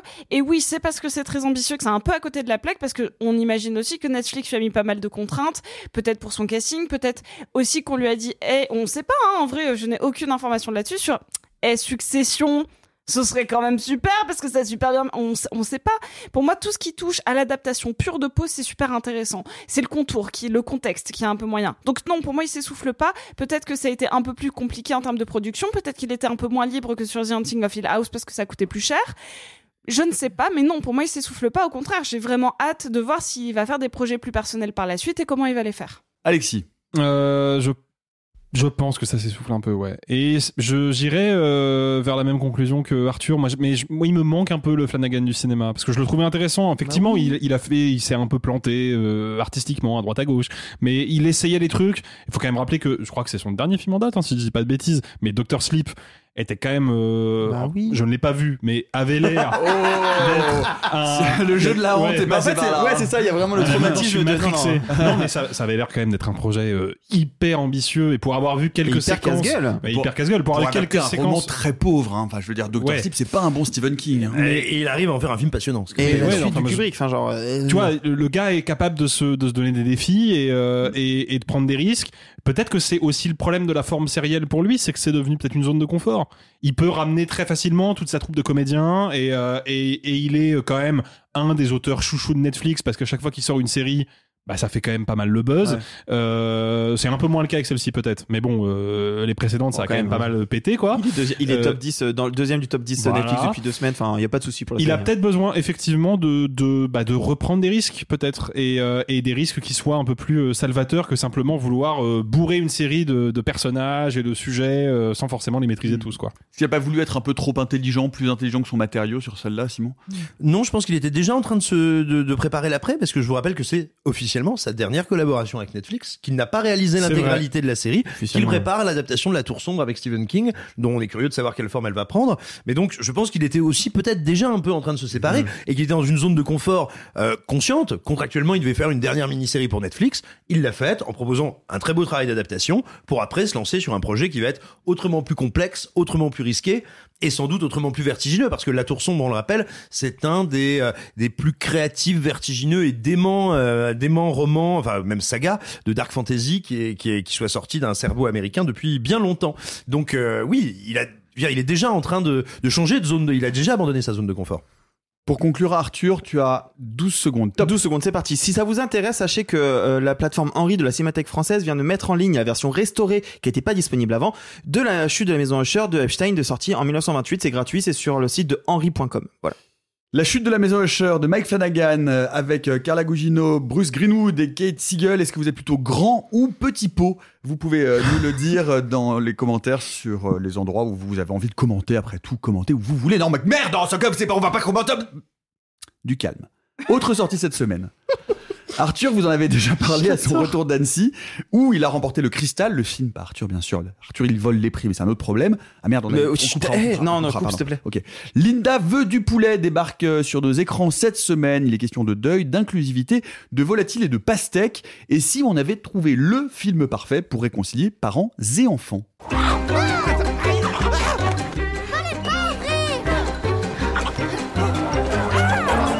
Vous faites quoi, les enfants? Ah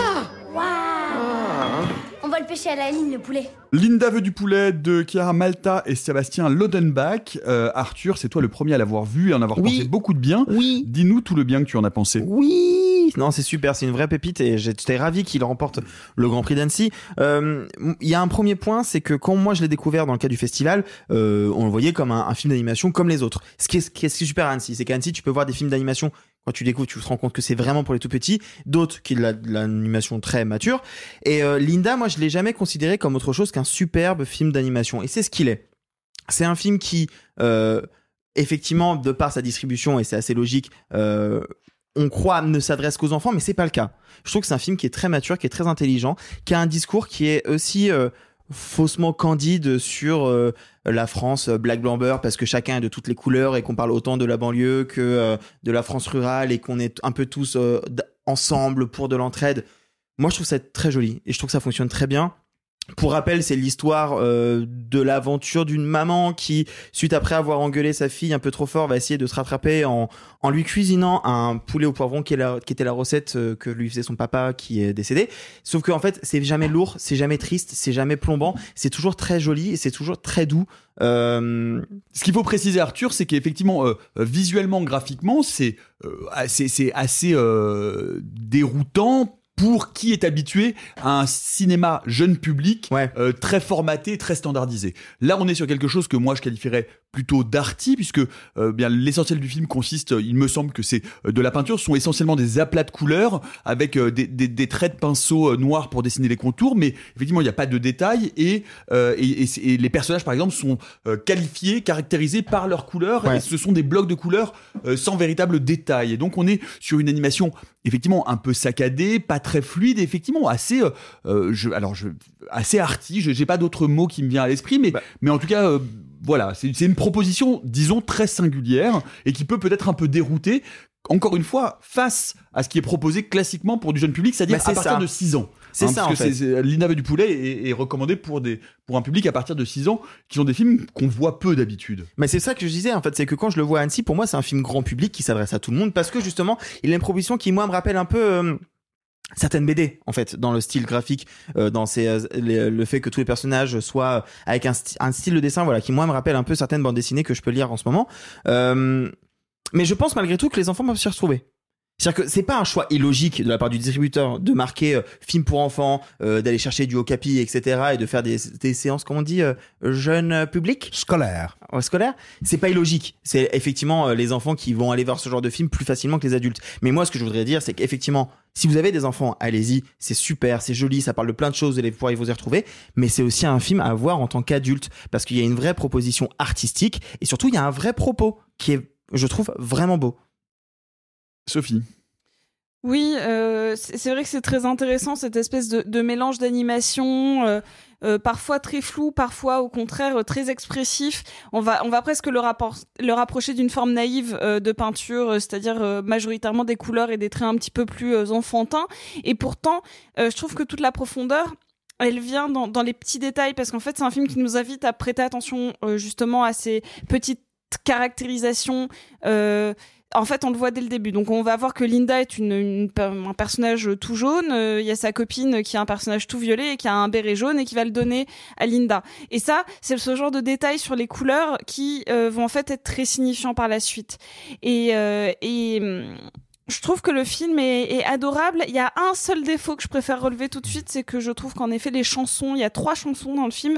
Moi, la dernière me met presque un peu mal à l'aise. Ouais. C'est- un, des- Ouais. un points faibles du film. hein. Même, même, je te dis, même la chanson de la tante, je comprends. Je en fait, Oui. c'est tout, à l'honneur du film. C'est-à-dire que les- ce sont vraiment les voix, les comédiens ou les comédiennes qui chantent leur propre chanson et qui ce sont pas des gens, contrairement au Disney, avec des gens qui sont Mm. castés pour leur voix, pour leur capacité de chant. Moi, la, la chanson de la tante, je ne comprends même pas les paroles. C'est-à-dire que Mais je, c'est- veux dire, je trouve que c'est tellement mal chanté. Ouais, c'est ça, c'est la chanson de Laetitia C'est- Doche. c'est- c'est- Ok. c'est- Je trouve que c'est vraiment. et Et, puis je trouve ça, ça dis- enfin, disharmonieux. Enfin, je- ça m'est ça m'est désagréable, quoi. Et pourtant, le plaisir est dans l'attente, comme euh, le savent les campeurs. Oh, j'allais dire des trucs choupis. Vas-y, euh, oublie. Fais- tu- tu- Euh, Moi, il y a que moi qui l'entends, tu sais. hein. Qui est- Elle n'existe pas en vrai? Non, il existe. Ah, il est pas, dans il ta est que dans ma tête? tête. ouais. Ah, ça explique tellement de choses. Ouais. Allez, on y va. Euh, du, du coup, ce qui est, ce qui est beau, c'est qu'il y, a, euh, y a dans Linda veut du poulet à la fois presque une forme de réalisme magique, donc à savoir un élément euh, complètement irréel sur une, une quête de plat. Sachez d'ailleurs que ce soir, du coup, j'ai fait du poulet au poivron par un. En, en hommage au film. Mais en fait, c'est une quête plus spirituelle et une, quête de souvenirs qui donne lieu à quelque chose de très irréel. Et ça, je trouve ça très joli qu'on ait euh, juste un espèce de parcours euh, presque initiatique de cette gamine qui veut à tout prix que sa mère se replonge dans les souvenirs du plat que son mari, euh, le père de Linda, lui a préparé. C'est extrêmement mignon et, et j'aime bien. euh, moi, ça me rappelle presque un petit peu. euh, on avait vu le, le petit Nicolas où en fait c'est une suite de quêtes qui vont s'ajouter pour arriver à Mhm. un but final. Ça, je trouve ça très joli parce que pour les enfants, en fait, c'est facile à regarder. Ça, c'est juste pour pour d'un point de vue narratif d'avoir en fait, il y a plein de petites histoires. Euh, Il y, a, il y a celle de Linda, mais il y a celle de ses copines, il y a celle d'aller chercher les poivrons, il y a celle du policier, il y a celle de l'amourette, il y a celle d'aller voir la grand-mère. Et en fait, c'est plein de petites histoires qui arrivent vers une quête finale et vers un moment de rassemblement. Le film fait 1h16. C'est un format parfait pour les enfants. Puis, c'est une, une vraie proposition d'animation. C'est Ouais. oui, une vraie proposition. Et c'est pas euh, tellement arty que c'est euh, Ouais, je trouve ça important, je trouve ça important de le signifier parce que ça peut être déstabilisant. Complètement. Et c'est plutôt bien de proposer de la variété dans ce Bah, cinéma jeune public qui est, euh, qui est quand même dominé par des films très très abétissants, type Pape Patrouille, etc., et qui sont quand même pas très Oui, intéressants mais- ni mais narrativement je pense ni que visuellement. le, le cinéma français entre bon le, le petit Nicolas était pas complètement pour enfants mais il y a quand même des enfants qui sont allés le voir mais on a eu euh, les très beaux euh, Ernest et Célestine qui était aussi une forme d'animation différente qui reprenait plus l'aquarelle et je suis sûre que je peux en trouver plein d'autres qui sont euh, pile à la limite entre euh, le film pour adultes et le film pour enfants Ouais. Qui sont un peu plus j'ai envie de dire euh, elevated euh, parce que ça ne se base pas sur des franchises et qui soit vont se baser sur de la nostalgie soit dans le dessin soit dans le texte. Et je trouve que Linda c'est plutôt une proposition moderne. Je, je, les, compare volontairement hein, à du, très joli cinéma français d'animation mais c'est innovant. C'est pas euh, c'est pas on va pas re- regarder le passé et se dire tenez ça c'est une nouvelle proposition de cinéma. Et c'est pour ça que je soutiendrai beaucoup le film aussi. Simon. Alors moi, je, je l'ai vu il y a maintenant quelques mois, donc je, je vais pas, je vais pas rentrer trop dans le détail parce que je, je ne peux pas. Euh, mais il y a, y a deux choses qui m'ont qui m'ont frappé dans le film. Euh, on, on dit souvent, et, je crois que c'est très vrai, que le cinéma est un des arts euh, dont euh, les conditions de fabrication déterminent, influent, euh, influencent, transforment le plus bah, son résultat. Parce que tout simplement, je veux dire, si on te donne une partition et une flûte et que tu joues bien la partition, tu la joues dans ton salon, dans ta cuisine ou dans la rue, bah, c'est la même mélodie, a priori. Grosso modo. Bah, au cinéma, euh, selon la manière dont tu vas tourner, dont tu vas enregistrer, ça va pas donner le même film. Pourquoi je dis ça? Parce que le son, notamment ici, a été fait d'une manière très particulière. Euh, ils ont enregistré le son, les voix. euh, alors, comme on le fait souvent en animation, avant hein, de fabriquer les dessins, préalablement. Mais surtout, ils les ont enregistrés dans quasiment des conditions du tournage s'ils avaient tourné le film en live dans des, des- enfin, dans des décors, dans des lieux, dans des espaces, que ce soit extérieurs ou intérieurs, qui euh, ressemblent à peu près aux endroits où se déroule l'action du film, pas dans un studio d'enregistrement. Et ça s'entend et ça se sent. C'est un problème pendant les chansons, je suis d'accord, mais pendant tout le reste du film, ça donne une réalité, une intensité et une vie à l'interprétation de ces personnages que je trouve très forte et que je ne trouve d'habitude jamais ou presque jamais dans le cinéma d'animation. Je note au passage que c'est la même technique qu'emploie Wes Anderson sur ses films d'animation. Et, et une deuxième chose, donc on l'a dit euh, plusieurs fois, les personnages sont des aplats de couleurs. Mais ça a aussi un effet que je trouve passionnant euh, pour le spectateur adulte que j'étais, mais j'imagine possiblement aussi pour de très jeunes spectateurs, parce que eux seront confrontés à ça pour la première fois. C'est que quand l'action euh, va un peu plus loin, va un peu plus vite, ben, à un moment on se retrouve quasiment face à des formes abstraites en fait à l'écran, quasiment face à des des taches de couleurs qui interagissent, qui nous guident par la voix. Et je trouve que l'émotion que ça provoque est très étonnante. Euh, tout à fait accessible parce que vraiment on est dans le cadre d'une histoire euh, dans laquelle on est immergé déjà depuis un moment mais vraiment c'est une expérience plastique qui est assez remarquable à ce niveau-là et euh, voilà plutôt que d'emmener votre gamin dans une expo temporaire vous allez payer 30 balles pour qu'il voit du roi de Miro et qu'il fasse caca par terre emmenez-le voir Linda veut du poulet c'est très beau aussi et ça l'intéressera plus Tes, tes week-ends sont moins sympas que les miens. hein. c'est une question de perspective Linda veut du poulet de Chiara Malta et Sébastien Lodenbach avec notamment les voix de Clotilde M et Laetitia Doche. Euh, et vous, est-ce que vous êtes plutôt Linda veut du poulet ou Maurice veut du pastis? Vous pouvez donc nous dire tout ça dans les Bon, pourquoi vous soupirez comme ça en me regardant? Rien, rien, Ah, c'est ça- bien. alors, Non, mais alors ça me fait penser à un numéro, un truc, un truc hyper drôle, une histoire que je, si- je peux vous le raconter? Vous, vous connaissez le, enfin, de- de- le- parce que dans le film, donc il y a un poulet. Vous connaissez son, son numéro de téléphone euh, personnel? Non. Non 4, 4, 4, 1, 9, 1, 9.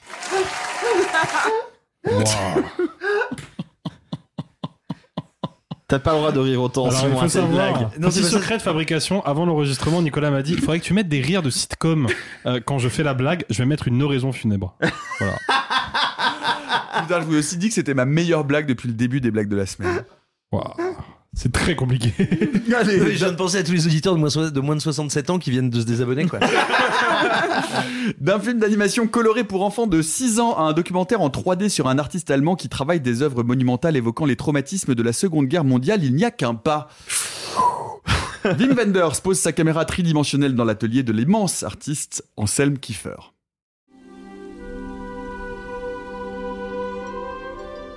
Menschen suchen ja das Leichte, weil sie das Schwere nicht sehen wollen. Darum gibt es diese Leichtigkeit.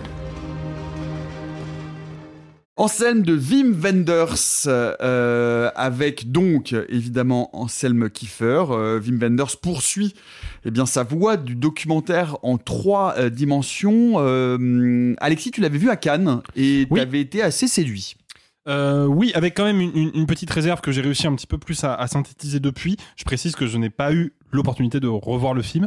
Euh, J'aurais bien aimé, mais j'ai manqué de temps. Il n'empêche que j'ai quand même un souvenir assez vivace de cette projection et donc, comme je le disais, d'une limite qu'a le film que je vais évacuer très vite parce que c'est pas très intéressant. Euh, je trouve que le film, parce qu'il est très contemplatif, ce qui est un choix finalement assez pertinent quand il s'agit de faire un documentaire sur des œuvres d'art, hein, parce que c'est évidemment un documentaire sur l'artiste, mais par extension, c'est un documentaire sur bah, toutes les œuvres dont il a pu euh, euh, accoucher euh, pendant des décennies et des, et des décennies de travail. C'est un film qui n'est pas du tout didactique. Moi, je trouve que c'est un peu compliqué quand on voit le film de, de se faire une idée précise de qui est Anselm Kiefer. On a évidemment pas mal de pistes, il y a les extraits d'interviews, il y a évidemment Kiefer lui-même devant la caméra qui soit fabrique des œuvres d'art, soit discute et commande son travail euh, avec Wim Wenders. Mais voilà, c'est un film qui n'est pas particulièrement pédagogique, donc si vous avez envie de savoir précisément qui est Anselm Kiefer, j'aurais plutôt tendance à vous dire d'aller consulter sa page Wikipédia. En revanche, si vous avez envie de vivre une expérience sensorielle complètement dingue, je vous conseille vivement de visualiser Anselm. Allez le voir en 3D, en 2D, ça n'a strictement aucun intérêt. Le film a été pensé exclusivement pour la 3 dimensions. Tous les cadres, tous les mouvements de caméra, tout le dispositif filmique de Wenders repose sur ce principe de profondeur augmentée, repose sur le relief, parce que bah, Kiefer, il travaille déjà des œuvres monumentales. Il faut savoir qu'il habite en France et il a je sais même pas si à ce stade on peut parler de hangar. Il a un garage à fusée Ouais. euh, quelque part en banlieue parisienne qui est gigantesque et qu'il a rempli, mais rempli à ras-bord de trucs et qui est encore aujourd'hui son espace de travail. Et c'est son quatrième ou cinquième local consécutif. À chaque fois, il fait de plus en plus grand. Et vraiment, il travaille donc des œuvres monumentales et en plus, il travaille des mati- la matière d'une manière vraiment particulière et assez radicale. Il y a un moment dans le film, par exemple, où on le voit littéralement en train de foutre le feu à un tableau pour que la matière qu'il a posée dessus se, se transforme. Donc c'est un artiste, mais c'est un chimiste en quelque sorte. Et bah on a rarement vu, je trouve, au cinéma une, une sensation de la matière qui est aussi euh, vivace. On a presque l'impression qu'on peut rentrer dans le film pour toucher ce que fabrique Mm. Kiefer. Et c'est une expérience que j'avais trouvée vertigineuse. En plus, faut savoir que le Grand Théâtre Lumière à Cannes a un projecteur 3D euh, exceptionnel. Donc vraiment, le, le- la projection était, euh, était complètement folle. Et, et je trouve que voilà des, des propositions de documentaires qui en fait parasite un petit peu la forme classique du documentaire qui a quand même toujours un petit peu envie de nous raconter quelque chose. Bon bah lui, il va le faire un peu, mais il va surtout s'intéresser à ce que le cinéma peut révéler de l'art d'Anselm Kiefer et plus largement que ça, comment est-ce qu'on peut orchestrer la communion entre les éléments de langage du cinéma et les éléments de langage d'un- d'une autre forme d'art, ou en tout cas les éléments d'évocation. Et, euh, et je trouve que le film là-dessus est passionnant. Je le répète néanmoins, c'est pas un film facile d'accès, c'est un film qui est un petit peu aride, qui prend son temps, mais à mon sens, c'est nécessaire pour que l'expérience sensorielle soit euh, au maximum. Donc voilà, c'est pas c'est pas mon coup de cœur de l'année, mais par contre, c'est l'un des films les plus singuliers que j'ai vu cette année en salle, ça c'est sûr et certain. Quelques mots, Arthur? Euh, moi, j'avais un peu peur d'aller le voir justement par rapport à ce que nous avait dit Alexis, parce que il y a le côté spectaculaire de la 3D, de ses plans séquences, de la maestria de mise en scène, etc. Mais moi, j'ai un, un, un- c'est pas un, un- un- c'est pas un problème en somme, mais juste. J'aime bien voir des documentaires sur des sujets que je connais un minimum. Euh, moi, Wim Wenders, euh, j'ai vu euh, quatre de ses plus grands documentaires. Euh, Il y en a dont je connaissais le sujet un petit peu, Buena Vista Social Club, donc forcément, ça me parle, j'aime leur musique, forcément, j'aime vraiment beaucoup. Euh, Pina, j'ai eu beaucoup de mal, par exemple. Je reconnais euh, l'aspect, euh, pareil, mise en scène, caméra, complètement fou. Ça me touche pas du tout. Et du coup, j'ai du mal Pina à me qui était rattacher. consacré à la, à la chorégraphe Oui, Pina. Bausch. Euh, Et qui était en Pina 3D Bausch. aussi, Et qui était en 3D aussi, que moi j'ai vu en 2D, donc peut-être aussi que ça joue, mais, euh, mais le fait est que, ne connaissant pas euh, l'art de cette chorégraphe, bah forcément, moi j'y suis. Et en plus, c'est un art dont je suis assez peu sensible, bah j'ai du mal. Pareil pour le sel de la terre. Euh, et donc là, bah ça, ça, ça, ça fait la même chose. C'est-à-dire que moi, j'ai une distance avec le film qui est un peu difficile à dépasser. Ce qui est intéressant avec la, figure de Kiefer, c'est qu'il a quand même eu un, art qui était lourd et grave, et il va effectivement, comme tu l'as dit, Nico, euh, questionner tout le rapport euh, au nazisme. Il va faire des, des séries photos où il fait le salut nazi. Enfin bon, donc il y a un truc qui est intéressant, je trouve, dans ce mécanisme-là, c'est que moi, je ne connais pas son art, je ne connais pas ce personnage, je sais pas quelque chose qui m'intéresse. Par contre, j'ai un espèce de narrateur qui est extrêmement distant et froid, voire même antipathique. Il est pas très sympa, Kiefer. Et, il est même pas très vraiment présent dans le documentaire. C'est un peu une présence au loin, quoi. Et ça, ça m'intéresse par contre. Parce que, en ce moment, on est quand même biberonné au docu Netflix et autres sur des pop stars à la con. Et là, il y a un rapport qui est quand même différent qui, moi, m'interpelle et qui m'intéresse. Et, surtout qu'il le fait avec vraiment, je le redis, des panneaux, des travelling et des, des images, mais qui sont folles. Mais voilà, c'est euh, c'est un art auquel je ne suis pas sensible, c'est une histoire que je ne connais pas bien, et en fait, Wim Wenders ne fait pas des documentaires pour t'apprendre des choses sur la personne. Ah non, non, mais clairement il pas. Fait, il fait des documentaires parce qu'il a envie de raconter des choses pour les érudits ou pour les gens intéressés de, de, à l'image. Donc, sur le côté image, ouais, c'est sensationnel. Sur le fond, moi, ça me touche pas. Anselm de Wim Wenders, allez donc plutôt le voir en 3D et vous pourrez nous dire si vous êtes plutôt euh, Anselm avec Wim ou kiffé avec Wenders dans les différents commentaires sur les différents réseaux et tout euh, le tout team comme disent les jeunes. Personne ne dit ça. Personne n'est jeune. Allez, on va conclure avec euh, l'éléphant dans la pièce. Ils n'y tiennent plus, ils ont la bave aux lèvres, ils fourbissent leurs arguments en boucle depuis le début de l'enregistrement. Je m'apprête à, je m'apprête, je m'apprête à ouvrir les portes de l'arène pour lâcher les bêtes fauves, va vite d'en découdre. Il est temps de passer au nouveau Scorsese, Killers of the Flower Moon.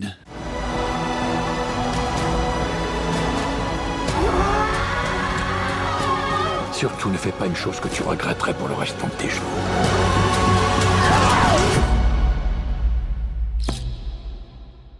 Killers of the Flower Moon de Martin Scorsese avec Robert De Niro, Leonardo DiCaprio et Lily Gladstone. Et avec cette question pour commencer, puisque nous en parlions il y a 15 jours avec Bernadette déjà, quelle drôle d'idée, euh, Alexis, de faire une adaptation live action des, de- de- du live action des deux vieux du Muppet Show. Euh, oui, je. Oh, tu vas me- m'agacer, je toi, pendant m'inscris- cette séquence-là, je le sens, Nico. Je m'inscris en faux tout de suite par rapport Ah. à ce constat. À 50%. Euh, ouais, mais non, mais quand même, il faut que je sois honnête intellectuellement un, un minimum. Euh, je j'avais pas été spécialement emballé par Killers of the Flower Moon à Cannes, euh, que je considère être malgré tout, dans l'absolu, euh, un film plutôt réussi et, et à bien des égards euh, très intéressant, parce que je pense que c'est difficile pour Martin Scorsese de faire des films qui sont pas intéressants, euh, surtout maintenant. Mais le truc, c'est que c'est un film qui pour moi souffre de trois problèmes et, et je, je pourrais ne pas commencer mon tour de table là-dessus, mais je suis obligé de les aborder. Le premier, c'est que effectivement, il y a un vrai, vrai souci de performance d'acteur dans ce film. Néanmoins, moi je trouve pas que De Niro soit un problème. Parce que ça fait longtemps que j'avais pas eu un De Niro comme ça, c'est-à-dire un De Niro glacial, méthodique, d'un cynisme euh, absolument terrassant. C'est vraiment, c'est pour moi l'archétype de, de la méchanceté capitaliste, c'est-à-dire quelqu'un qui va tendre la main à son ennemi en lui souriant et, euh, et en faire son copain pour mieux le poignarder dans le dos. Et je trouve que De Niro a vraiment très bien compris son personnage. Et ça faisait longtemps, à vrai dire, ça faisait certainement depuis The Irishman que je l'avais pas trouvé euh, inspirant comme ça. Et par contre, euh, DiCaprio est complètement à côté de la plaque, mais je pense qu'on y reviendra euh, un peu plus en détail après, parce qu'il faut développer ça quand même. Le deuxième problème, c'est que je trouve que c'est un film qui, certainement parce que Martin Scorsese essaye très fort de se, de se poser euh, dans la démarche la plus respectueuse possible vis-à-vis de son sujet et vis-à-vis de cette culture qui est très méconnue du grand public et qu'en plus il aborde d'un point de vue extérieur, mais le film est systématiquement euh, engoncé dans un académisme cinématographique que je trouve à la longue un peu usant. Je sens que cet académisme-là, il est là parce que Scorsese a un petit peu peur d'abuser l'effet de style, a peut-être un petit peu peur d'aller chercher des, euh, des, ouais, des effets de mise en scène qui sortent un peu des sentiers battus, de peur qu'ils soient peut-être un peu trop stylisants, qu'ils ne rendent pas compte vraiment de la réalité sociale de l'Amérique de l'époque et surtout de la communauté Osage. Et bah, le résultat est que je trouve que le film ne décolle jamais. C'est un film qui, est- qui manque cruellement d'intensité d'un point de vue narratif. Encore une fois, il passe après The Irishman, qui lui, pour le coup, est un exercice de style casse-gueule mais passionnant. Et Rappelons que le film fait 3h26. hein. oui, à peu près, à peu près le même timecode que The Irishman. hein. Ça devient une, une manie chez lui, mais bon, euh, des fois ça, ça paye. Mais le troisième problème, et ça c'est pareil, on y reviendra dans un, dans un troisième temps, je pense que ce film-là a un vrai problème de point de vue. Tant de point de vue narratif que de point de vue de cinéaste vis-à-vis de son sujet et vis-à-vis de la culture qu'il filme. Mais ça, j'y reviendrai dans un, second temps. Alors, euh, bah, on va aller du côté d'Arthur qui a sorti euh, le livre dont est adapté, euh, duquel est adapté le- le film de David Gran, Killers of the Flower Moon, donc euh, la, la note américaine, hein, c'est ça en français. Euh, pour toi, c'est, on, est, on est là face à un grand Scorsese au sommet de son art. Bah, pff, un grand Scorsese, c'est difficile à dire. On parle quand même d'un cinéaste qui a une carrière euh, avec. euh, Mais tu les as dizaine tous de- classés sur les tabacs Ouais, c'est bon, c'est bon. qu'il ne les a pas tous vus. Si, ça y est, je les ai tous vus. J'ai pas vu les documentaires, mais j'ai vu tous les longs de fiction. Ça Ouais, y est. il a fait autant de docu que suis de non-fiction, donc faut à s'arranger. jour. Écoute, laisse-moi savourer cet instant de plaisir. J'ai vu tous les longs de Scorsese. Euh, Scorsese, il a fait tellement de chefs-d'œuvre. C'est compliqué quand on dit un grand Scorsese, ça veut dire quoi? Moi, je considère que c'est un de ses 10 meilleurs films. Mais en même temps, il a fait euh, 15-20 énormes films. Enfin, donc c'est compliqué. Mais effectivement, euh, j'ai revu le film hier. J'ai réécouté notre émission à Cannes parce qu'on en avait parlé à l'époque. Et, et en fait, je pense qu'au deuxième visionnage, je le trouve encore plus puissant et encore plus grand. Parce que je pense qu'en fait, il fallait se prendre pour la première fois l'histoire dans la tronche et ensuite dans un deuxième temps j'ai pu essayer de comprendre comment il construit son récit et comment il le met en scène et il y a des points qui sont vrais euh, je reviendrai pas sur DiCaprio parce qu'on en reviendra plus tard je pense vous avez raison Euh, il y a un point que j'avais pas souligné effectivement et c'est en écoutant Alexis hier je me suis fait la remarque c'est vrai que c'est sans doute une de ses mises en scène les plus plates mais Les moins inspirés, disons. c'est vrai pendant, pendant deux heures. Ouais, non, sur 3h26. Pendant deux heures. Hmm. Euh, à partir du moment où survient le FBI, parce qu'on peut peut-être juste ra- re-raconter un peu l'intrigue rapidement. Oui. Euh, les, les Osage, c'est une, une communauté euh, amérindienne qui a été, comme à peu près toutes les communautés amérindiennes, chassée par les colons euh, dans les Badlands, dans ces terrains neutres où il n'y a rien, où on ne peut rien faire pousser, où c'est la sécheresse, où nous on ne peut pas faire euh, nous euh, colons euh, pousser le maïs, qu'importe.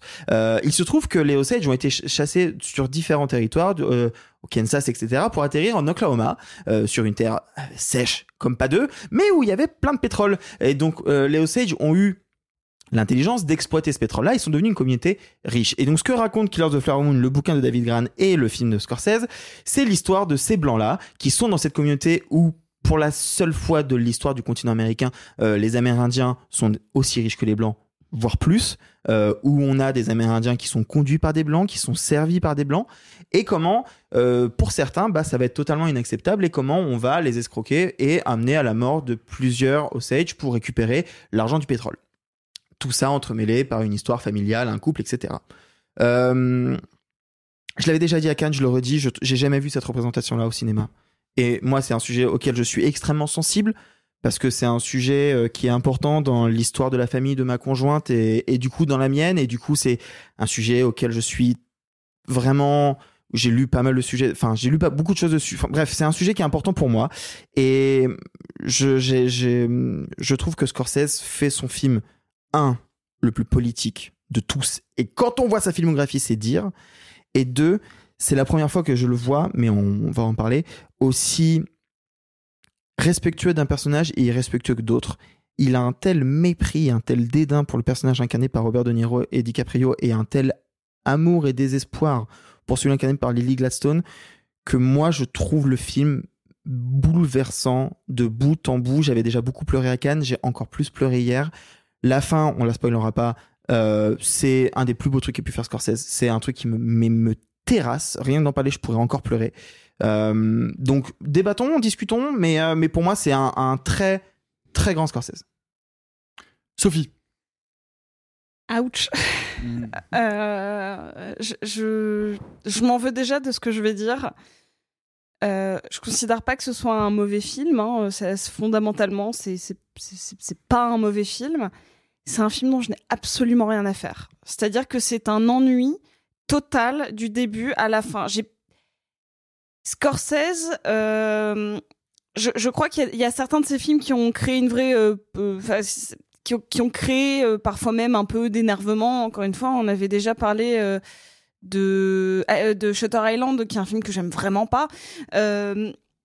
Mais je ressens toujours quelque chose. Il n'y a jamais aucun Scorsese qui m'a laissé complètement froide. Et il y a dans ses propositions un peu plus radicales, hein, par exemple, je pense qu'un de ses plus grands, c'est Silence. Évidemment. Euh, Silence, il y a une espèce de... euh, L'ennui est nécessaire pour entrer dans une forme presque transcendantale de toucher Dieu, de pas y arriver. C'est genre, on, on est sur son parcours à lui, sur sa quête de foi à lui. Il y a quelque chose de, même sur sa réalisation de film à lui. Là, je sais pas ce qui s'est passé. Je sais juste que j'ai aucune envie de, revoir le film. Je n'ai aucune envie de repasser euh, 2h20 de ma vie à regarder un film qui m'a autant laissé de côté. Euh, ce que je retiens, c'est que le, début est plutôt... euh, Il y, a, une petite flamme au début euh, sur le... La première heure, tu, veux- tu veux parler de la première heure Non, les- interminable les- de cette les- histoire d'amour qui n'en finit pas de ne Évidemment. pas commencer non, je parlais des dix premières minutes. Ah, pardon. Je suis désolée, je parle de l'ouverture, vraiment, genre cette pluie de pétrole avec les gens qui Oui, dansent. Je trouve que il y a- il y a- ça, ça te met un petit punch en mode allez, on y va. Et après, moi j'ai un souci direct que je ne pourrai jamais outrepasser, qui est que je trouve que Leonardo DiCaprio n'est pas bon du tout dans le film. Il cabotine de A à Z. Donc je suis d'accord avec Alexis, je suis d'accord, je pense avec tout le monde. De Niro, il y a, moi j'ai pas, j'ai pas de problème hein, avec De Niro dedans. Mais Leonardo DiCaprio, qui, qui est censé porter le film, il est complètement à la ramasse. Donc je suis désolée, ça me, ça me sort du film. Et, et, euh, et quand on analyse un long métrage pour ce qu'il est, bah, euh, la direction d'acteur de son euh, personnage principal est un élément très important à tenir, enfin, dont on tient en compte. Et moi, là, bah, déjà, ça me, ça me gêne. J'ai pas lu le bouquin. Arthur l'a lu, je- j'irai pas là-dessus. Les seuls bruits que j'ai que j'ai eu, c'est que c'est d'un point de vue féminin. Le livre est d'un point de vue féminin. Peut-être que je me trompe. Non, pas vraiment. En fait, il a un tiers de son point de vue à elle. Après, il parle un peu de tout point de vue de Ernest. Et après, t'as surtout, surtout une très très grande partie sur l'enquête du FBI. Sur l'enquêteur, ouais. Ouais. Parce que c'est la- c'est- c'est cette affaire-là qui va amener, qui va contribuer à la C'est naissance. une des toutes premières de- enquêtes du FBI. Puis c'est pas un roman à proprement parler, donc Ouais. parler de point de vue féminin, c'est compliqué.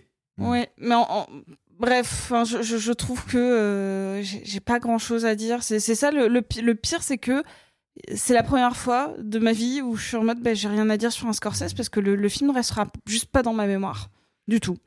Oui, c'est vraiment dommage que je puisse pas donner mon avis à ce Non, micro. c'est vraiment euh, dommage. c'est- Dommage. hein. Ah ouais, c'est parce vraiment que- dommage. Parce que, Parce c'est- je, suis, je suis d'accord avec Sophie en grande partie, c'est-à-dire que et avec Sophie, et avec dommage. Alexis sur ces sur ces points-là, c'est-à-dire que cette, j'ai l'impression que le, le- par précaution par rapport à la nature du sujet, peut-être par fatigue, par manque d'inspiration.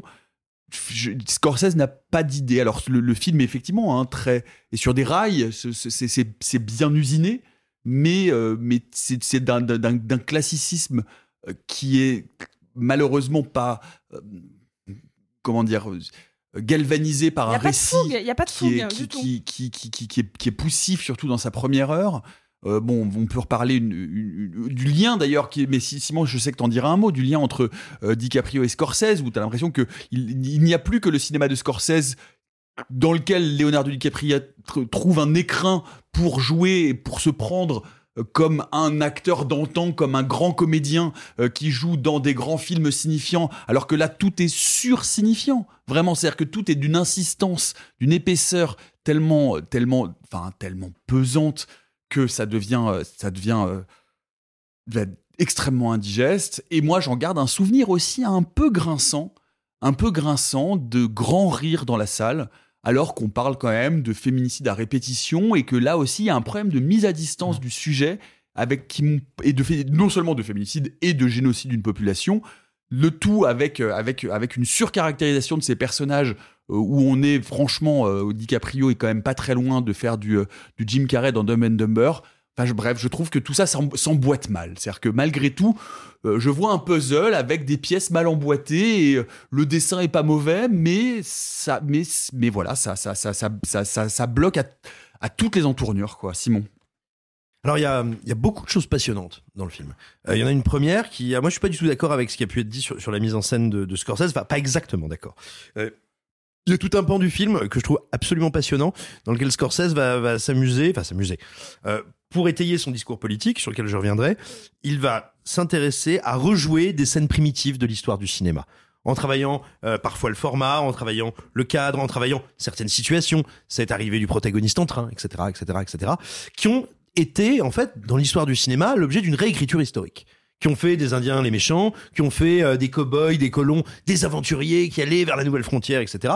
Et donc, il y a une partie du film où il s'échine à retourner comme un gant toutes ces identités remarquables du cinéma américain pour dire non, c'est faux. Et tout ça pour aboutir à un truc qui est assez passionnant. C'est pas seulement dire oh, on n'a pas été super cool avec les avec les natifs américains. C'est pas pour dire peut-être qu'on leur a un peu fait à l'envers. C'est même pas pour dire en fait, c'est un peu un génocide. C'est quelque chose qui va encore plus loin, on va dire, dans l'ADN du, du, fantasme historique américain. C'est pour dire le capitalisme, c'est le vol.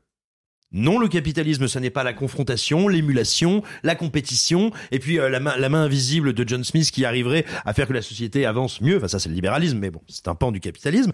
Le capitalisme, c'est le vol. Le personnage de De Niro, ça n'est pas quelqu'un qui va essayer de devenir riche, plus riche que Léo Sedge, qui va pas essayer de devenir un intermédiaire, un middleman indispensable. C'est quelqu'un qui, pour devenir encore plus riche et puissant qu'il n'est, va travailler à s'accaparer leur richesse. Parce que le capitalisme, pour advenir et pour devenir un grand capitaliste, il faut nécessairement voler. Et donc, si on vole, il faut fabriquer une fiction autour. Tout ce pan-là du récit, je trouve que c'est passionnant, c'est extrêmement intéressant parce que moi, je trouve pas que la mise en scène de, Scorsese soit du tout terne ou quoi que ce soit. Je trouve qu'elle est glaciale, millimétrée. C'est un réquisitoire absolument impitoyable. Je la trouve remarquable et je trouve qu'elle s'adapte assez merveilleusement. Enfin, elle, elle dialogue formidablement avec tout le travail du, du chef d'écho qui vient de, de chez Malik. Mais il y a un énorme problème dans le film, un problème qui doit occuper une bonne heure 40 de métrage. C'est Leonardo DiCaprio. Leonardo DiCaprio. Cette blague est interdite par la Convention de Genève depuis 2003. C'est une blague que tu as faite à Cannes sais, euh, il y a mais, 5 mais- mois. mais moi, en 2003, j'avais déjà 257 ans. Et donc Ah ouais, le donc droit, ça bah passe. Pardon, excuse-moi. Non, mais, mais, mais Leonardo, bon, alors, il- euh, Leonardo DiCaprio, il faut savoir que ça fait partie de ces comédiens dont on explique qu'ils sont toujours géniaux alors qu'ils sont vraiment nuls à chier un film sur deux. Et ce qui est assez rigolo d'ailleurs, hein, parce qu'il est régulièrement très très mauvais dans un espèce de surjeu impossible. Alors, quand c'est le sens du film, comme dans un Django Unchained, c'est rigolo. Euh, quand c'est... Le Loup de Wall Street en vrai. Quoi? Le Loup de Wall Street aussi. euh, Oui, après le Loup de Wall Street, je dirais que c'est pas très intéressant, quoi. Mais, mais Sauf, enfin, que, je veux sauf dire- que là, il joue la partie du Loup de Wall Street où il est défoncé pour aller à la voiture pendant 3h26. C'est-à-dire qu'il joue ça, cette partition-là, pendant 3h26. Voilà, mais, mais surtout, c'est, quel est le problème là-dedans? Bon, bah, il est, il est très mauvais. Ok, ça arrive, c'est pas grave. Bah, c'est pas grave, si. Mais non, non, surtout, DiCaprio, c'est pas seulement un interprète pour Scorsese. Il est producteur du film. Il est producteur des films de Scorsese. C'est-à-dire que les deux ont besoin l'un de l'autre. Sans DiCaprio, Scorsese ne pourrait probablement pas monter les films qu'il monte avec le même budget, la même ambition. Enfin, bref, il pourrait pas monter un projet de cette ampleur-là à 200 millions de dollars quand même, qui fait s'unir la Paramount, Apple. Enfin bon, c'est un sacré, un sacré machin. Et sans Scorsese, DiCaprio ne pourrait pas avoir de super auteur dont il est la muse et qui fait des films ou qui lui donne des rôles comme ça, des occasions effectivement d'être un acteur atemporel de l'Hollywood éternel. Mais donc, bah, les deux sont obligés de, de, de, de, on va dire, de travailler ensemble. Et il faut bien voir que le, le film a été totalement réécrit en cours de production parce qu'à l'origine, le point de vue devait être celui de l'en- l'enquêteur, l'enquêteur donc de ce qui deviendra le FBI, qui arrive, euh, qui arrive dans ce territoire et qui dit genre, bon non, euh, les Osage, ils sont un peu tous en train de mourir, c'est bizarre. Et puis tout simplement, ils se sont dit, mais en fait, ça n'est pas ça le cœur de notre récit. Le cœur de notre récit, ce sont bah, euh, les hommes et les femmes, leurs victimes, les hommes qui se sont, parce qu'ils vont s'approprier par le mariage puis le, le féminicide, ce sont les hommes qui se sont appropriés les blancs qui ont volé les Osage. Et là, moi, je vois venir gros, euh, gros comme une maison. Le vrai problème, c'est que le cœur intellectuel, symbolique et émotionnel du récit, c'est d'un côté le personnage de Lily Gladstone et de l'autre le personnage de De Niro. Le personnage de DiCaprio, il n'y a aucune raison pour qu'on s'arrête dessus. C'est juste, c'est un lacombe-lucien, un factotum débile. C'est ça, il joue un idiot qui restera idiot, qui n'a quasiment pas d'évolution ou de, de transformation pendant le film. Mais du coup, c'est pas possible. Il peut, il peut pas jouer ça, DiCaprio. Donc, il faut muscler artificiellement son rôle. Il faut, jusqu'à la fin, jouer l'ambiguïté sur ses sentiments. Alors que c'est pas vrai. Cet homme n'est pas amoureux de sa femme, en fait. C'est pas possible.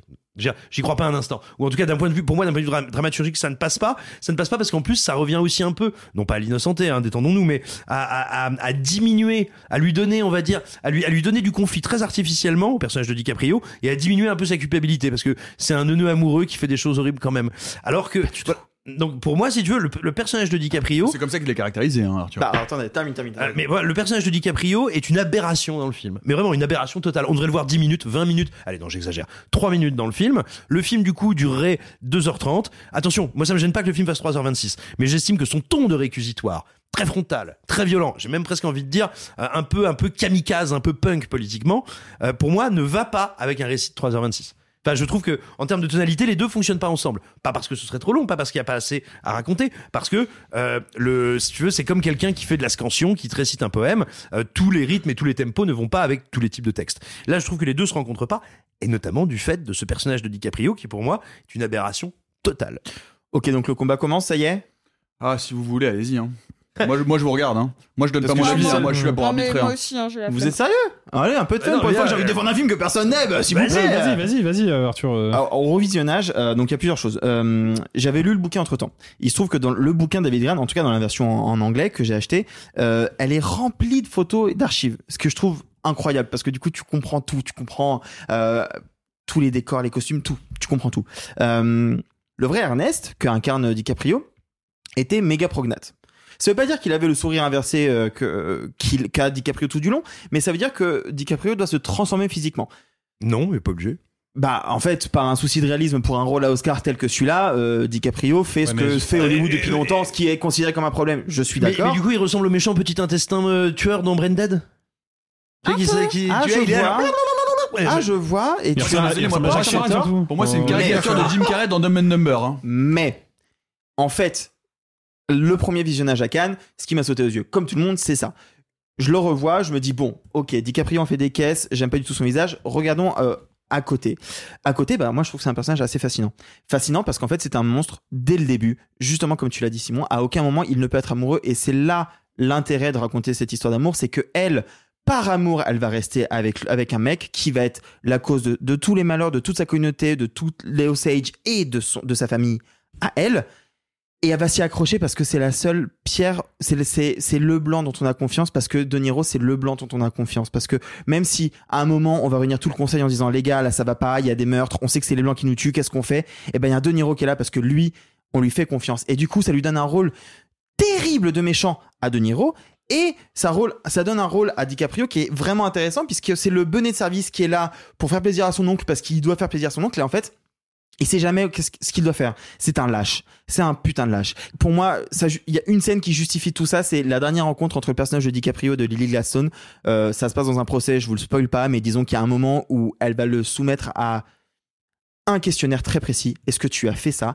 Elle- il ne peut pas dire la vérité parce que c'est une énorme merde. Il ne dit pas la vérité parce qu'il est amoureux d'elle et qu'il veut la préserver. Il sait très bien que leur couple ne peut pas survivre à tout ce qui vient de se passer. Et du coup, il se passe un truc, je vous jure, il se passe un truc dans le regard de DiCaprio qui, moi, me justifie trois heures de cabotinage. Ce que fait DiCaprio sur cette scène précise, c'est fou. Je pense qu'il y a Je- un éternuement, franchement. Non, non, je, je vous jure, je vous jure, il y a un truc dans son regard, dans la manière qu'il a de retenir, d'essayer de se dire, est-ce que je lui dis la vérité? Parce qu'au fond, je crois que je dois me rattraper de mes erreurs et que j'ai été une grosse merde et en même temps, bah, je suis une grosse merde. Non, ce que fait DiCaprio sur cette scène précise, je vous jure, ça vaut les trois heures de cabotinage. Arthur. Moi, lui, c'est Alexis. Non, ça, je, je fais ce que je veux avec mes doigts et vous avez qu'à suivre. Fais attention avec ce doigt-là, attention. là. Euh, non, euh, C'est un taser. Ok.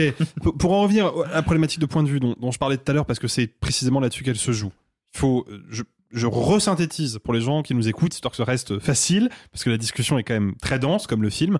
Euh, à la base, le film devait s'attarder, comme le bouquin de David Gran, il était beaucoup plus fidèle dans son adaptation, sur l'enquête du FBI. Il avait été question que DiCaprio incarne l'agent du FBI, finalement relégué au second plan de l'intrigue et joué par Jesse Plemons dans la version finale. Et Scorsese a fait réécrire le film parce qu'à la lecture du scénario il se disait en fait je ne peux pas raconter cette histoire comme ça parce que là j'adapte un point de vue qui est extérieur à la culture locale et a fortiori complètement extérieur à la culture des Indiens Osage je ne peux pas raconter cette histoire là de ce point de vue là bah moi je trouve que c'est salutaire comme décision parce qu'effectivement ça fait qu'on est au plus près de cette culture qui est encore une fois très méconnue sauf que c'est pas vrai c'est pas vrai. Le film nous est pas raconté du point de vue des Indiens Osage. Pas du tout. Il est raconté du point de vue de Leonardo DiCaprio. Et c'est bien le problème. Et c'est là. le problème. moi, je suis pas d'accord. Mais non, mais ça, alors ça, c'est une question. Désolé Arthur, c'est une question d'écriture de scénario. Le protagoniste d'un film, Ah c'est celui qui fait avancer le récit. Je suis tout à fait Le d'accord. protagoniste, c'est DiCaprio. Ça ne devrait pas être lui. Eh ben si. Ça ne devrait pas être lui. j'ai un, un élément très précis à vous expliquer. Euh, lors de l'avant-première, euh, il y a deux jours, alors je vous parle, euh, The Hollywood Reporter a interviewé euh, Christopher Cote, qui est euh, la personne qui a travaillé sur tout euh, le langage Osage dans le film. Je sais pas comment on dit en français, langage consultant. Consultant en langue Consultant en langue. Bref. Lingui- linguiste, linguiste consultant. Voilà. Et en fait, il donne une interview à Hollywood Reporter que je trouve très intéressante parce qu'il dit euh, Moi, j'ai un rapport particulier avec le film parce qu'il ne prend pas le point de vue des Osage. Mais cela étant dit, est-ce que c'était à Scorsese de faire un film sur le point de vue des Osage? Est-ce que c'est pas aux Osage de raconter leurs pro- propres histoires? Donc lui, ce qu'il met en avant, c'est le fait que Scorsese a permis de raconter cette histoire, de raconter cette culture de la manière la plus respectueuse possible, tout en, ne volant pas le récit euh, aux Osage. On en pense ce qu'on veut, on en pense ce que vous voulez. C'est la raison pour laquelle Scorsese, en tout cas, c'est une des raisons pour lesquelles Scorsese donne le rôle principal à DiCaprio. Moi, je comprends ce choix-là. Alors, de, je suis d'accord avec ce qu'a dit Christopher Cote. D'ailleurs, je l'ai repartagé sur mes réseaux sociaux sur cette question du point de vue. Sur cette question que, bah, quelque part, il y a quand même le point de vue de Lily Gladstone, du personnage de Lily Gladstone, qui est important dans le film et qui nous est un peu extérieur. Mais il faut Et aller. qui nous est un peu retiré parce qu'il faut, il faut pas, il faut- elle, passe, elle passe un tiers du film dans le coma quand même, hein, Voilà. par ailleurs. Mais il faut- Rappelons-le. il faut- Qui est vrai. Oui, il bah faut- oui, mais bon. Non, mais- à un moment donné, tu. enfin, Pardon Nicolas. Excuse-moi, il faut. Il faut aller au-delà de cette réponse policée de tapis rouge, parce que quand il dit après tout, c'est pas à Scorsese de raconter cette histoire, c'est aux Indiens Osage, je réponds oui, en théorie. Parce qu'en pratique, les Indiens, ils sont pauvres, ils vivent dans des réserves, ils, ré- réaliseront pas de film. Donc il y a un moment où il y a une réalité, et il y a des cinéastes qui sont des hommes puissants, et qui ont la possibilité de monter des films pour parler de ces sujets-là, c'est à eux qu'incombe la responsabilité de figurer ce sujet de la meilleure des manières. Et c'est déjà arrivé. C'est déjà arrivé dans l'histoire d'Hollywood avec un film qui était une grosse machine à Oscar qui n'en a gagné aucun mais a été nommé 12 ou 13 fois et qui était prévu pour rouler sur le box-office et faire bouger les lignes. Josiane, Ce film- 45 ans. Non. Non. Merde Alors, je, À chaque Très fois, très je- loin de Josiane 45 ans. Un film qui s'appelle La couleur pourpre.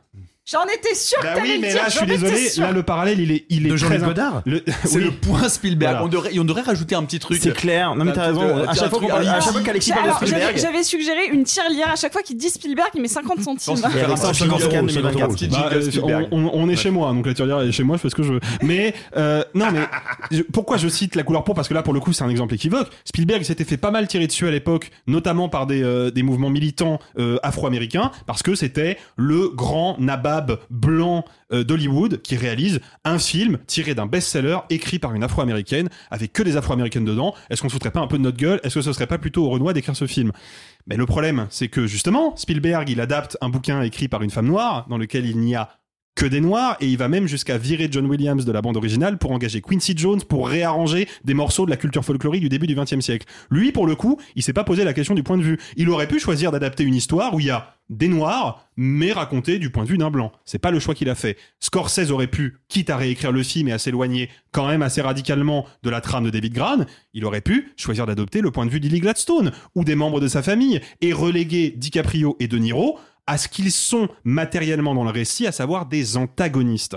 Le gros problème d'écriture et de point de vue de ce film-là, et là je suis désolé, mais je, m'inscris complètement dans l'analyse qu'en ont fait euh, pas mal de gens sur les réseaux, euh, notamment mon confrère euh, Lino Cassina, que je salue, qui est d'ailleurs l'ancien collègue de Simon aussi. Euh, le fait est que... Ou Marc Godin. Je, ou Marc Godin également. Je ne peux pas passer outre ça. Le film a choisi de faire de ses personnages principaux les antagonistes du récit sur un sujet comme celui-là. Eh ben, je- pour moi, c'était obligé que le film se casse la gueule, et en définitive, il se casse la gueule. Et d'ailleurs, la séquence finale, dont je ne dévoile rien, parce que pour le coup, elle est vraiment surprenante, et je trouve que c'est une séquence qui est passionnante esthétiquement, et dans ce qu'elle dit de la société du bien spectacle, et de comment, euh, comment le, le, le, le système euh, politique et culturel américain est très très fort pour se euh, pour euh, récupérer Ouais. Hmm. des histoires et en faire du folklore, en faire des récits et en fait nous éloigner du contexte politique. Et Scorsese joue beaucoup avec cette frontière-là, avec beaucoup d'ironie. Je trouve que cette fin elle est vraiment super intéressante, mais elle entérine. Je peux pas dévoiler pourquoi, mais si vous avez vu le film, vous voyez de quoi je parle. Elle entérine le fait que c'est un point de vue de blanc sur une situation qui concerne pas les blancs. Et ça, je suis désolé, c'est pour moi ce qui, ce qui rend le film fragile en fait. Pour moi, tout, tout le problème il est là. Sophie, pour conclure. Ah putain. Bonjour. Euh, non, alors je, moi je considère, je considère pas qu'il n'y ait qu'il y ait de de sujets, de thèmes, d'angles ou de points de vue réservés en matière non seulement de cinéma mais de fiction en général. Les blancs peuvent écrire sur les noirs, les noirs sur les blancs, etc. Ce qui ne signifie pas non plus qu'il n'y a pas à se poser des questions de transformation de l'industrie, de permettre à des points de vue qui ne sont jamais représentés d'avoir accès à l'industrie. Évidemment qu'on veut des Osage qui font des films sur leur culture, pas pour autant que on peut pas se passionner, s'intéresser au sujet, à ces questions-là et qu'on peut pas les représenter. Je pense qu'il y a rien d'impossible, il y a rien de scandaleux, de mal ou de non éthique à ça. Non, le seul enjeu à mon sens, euh, éthique, politique, c'est la capacité euh, d'accessibilité du médium. Voilà. Mais, euh, mais, mais euh, je veux dire, euh, euh, le, camarade, euh, le camarade Scorsese, qu'est-ce qu'il faut pas dire comme connerie Martin Scorsese aurait pu, euh, aurait pu faire un film intégralement du point de vue osage. Ça me semblerait pas plus ou moins légitime que de le faire du point de vue des oppresseurs. Et en soi, faire un film du point de vue des oppresseurs, c'est un, ça peut être un choix conscient, un choix politique un choix passionnant. Je, moi, pour moi, ça ne fragilise pas le film. Moi, ce qui le fragilise, je le redis encore une fois, mais pour cranter un peu mon point de vue, c'est qu'il me semble que naturellement, le film appelait à une confrontation humaine, morale et symbolique entre la figure de De Niro et la figure de Gladstone. De Niro, qui est ce blanc, qui semble être, euh, euh, bah, en fait, un peu cette figure du capitalisme et qu'il y a, je parle de Le la patriarche, littéralement. Mais- oui, oui, le patriarche, mais, mais tel qu'on peut le voir euh, représenté, mais de manière euh, un peu positive hein, dans l'adaptation, euh, euh, la- l'adaptation cinéma des, des raisins de la colère. Il voit que depuis les raisins de la colère au cinéma, dans le cinéma américain, il y a deux idées du capitalisme. Il y a l'horrible capitaliste financier de Wall Street qui lui est pas gentil, il est pas bon, hein, dont, euh, bah, dont l'expression la plus euh, totale, la plus cristallisée, solidifiée serait euh, Wall Street hein, de, de, d'Oliver Stone. Avec Michael Douglas, ouais. Absolument. Euh, et puis il y a cette idée qu'il y a un capitalisme euh, patelin, de bons pères de famille, d'entrepreneurs, tu as presque un descendant du cow-boy, qui lui serait euh, noble, digne, tu vois, qui n'aimerait pas trop le pouvoir fédéral, machin, etc. Et ben il y a quelque chose de, de ça chez De Niro.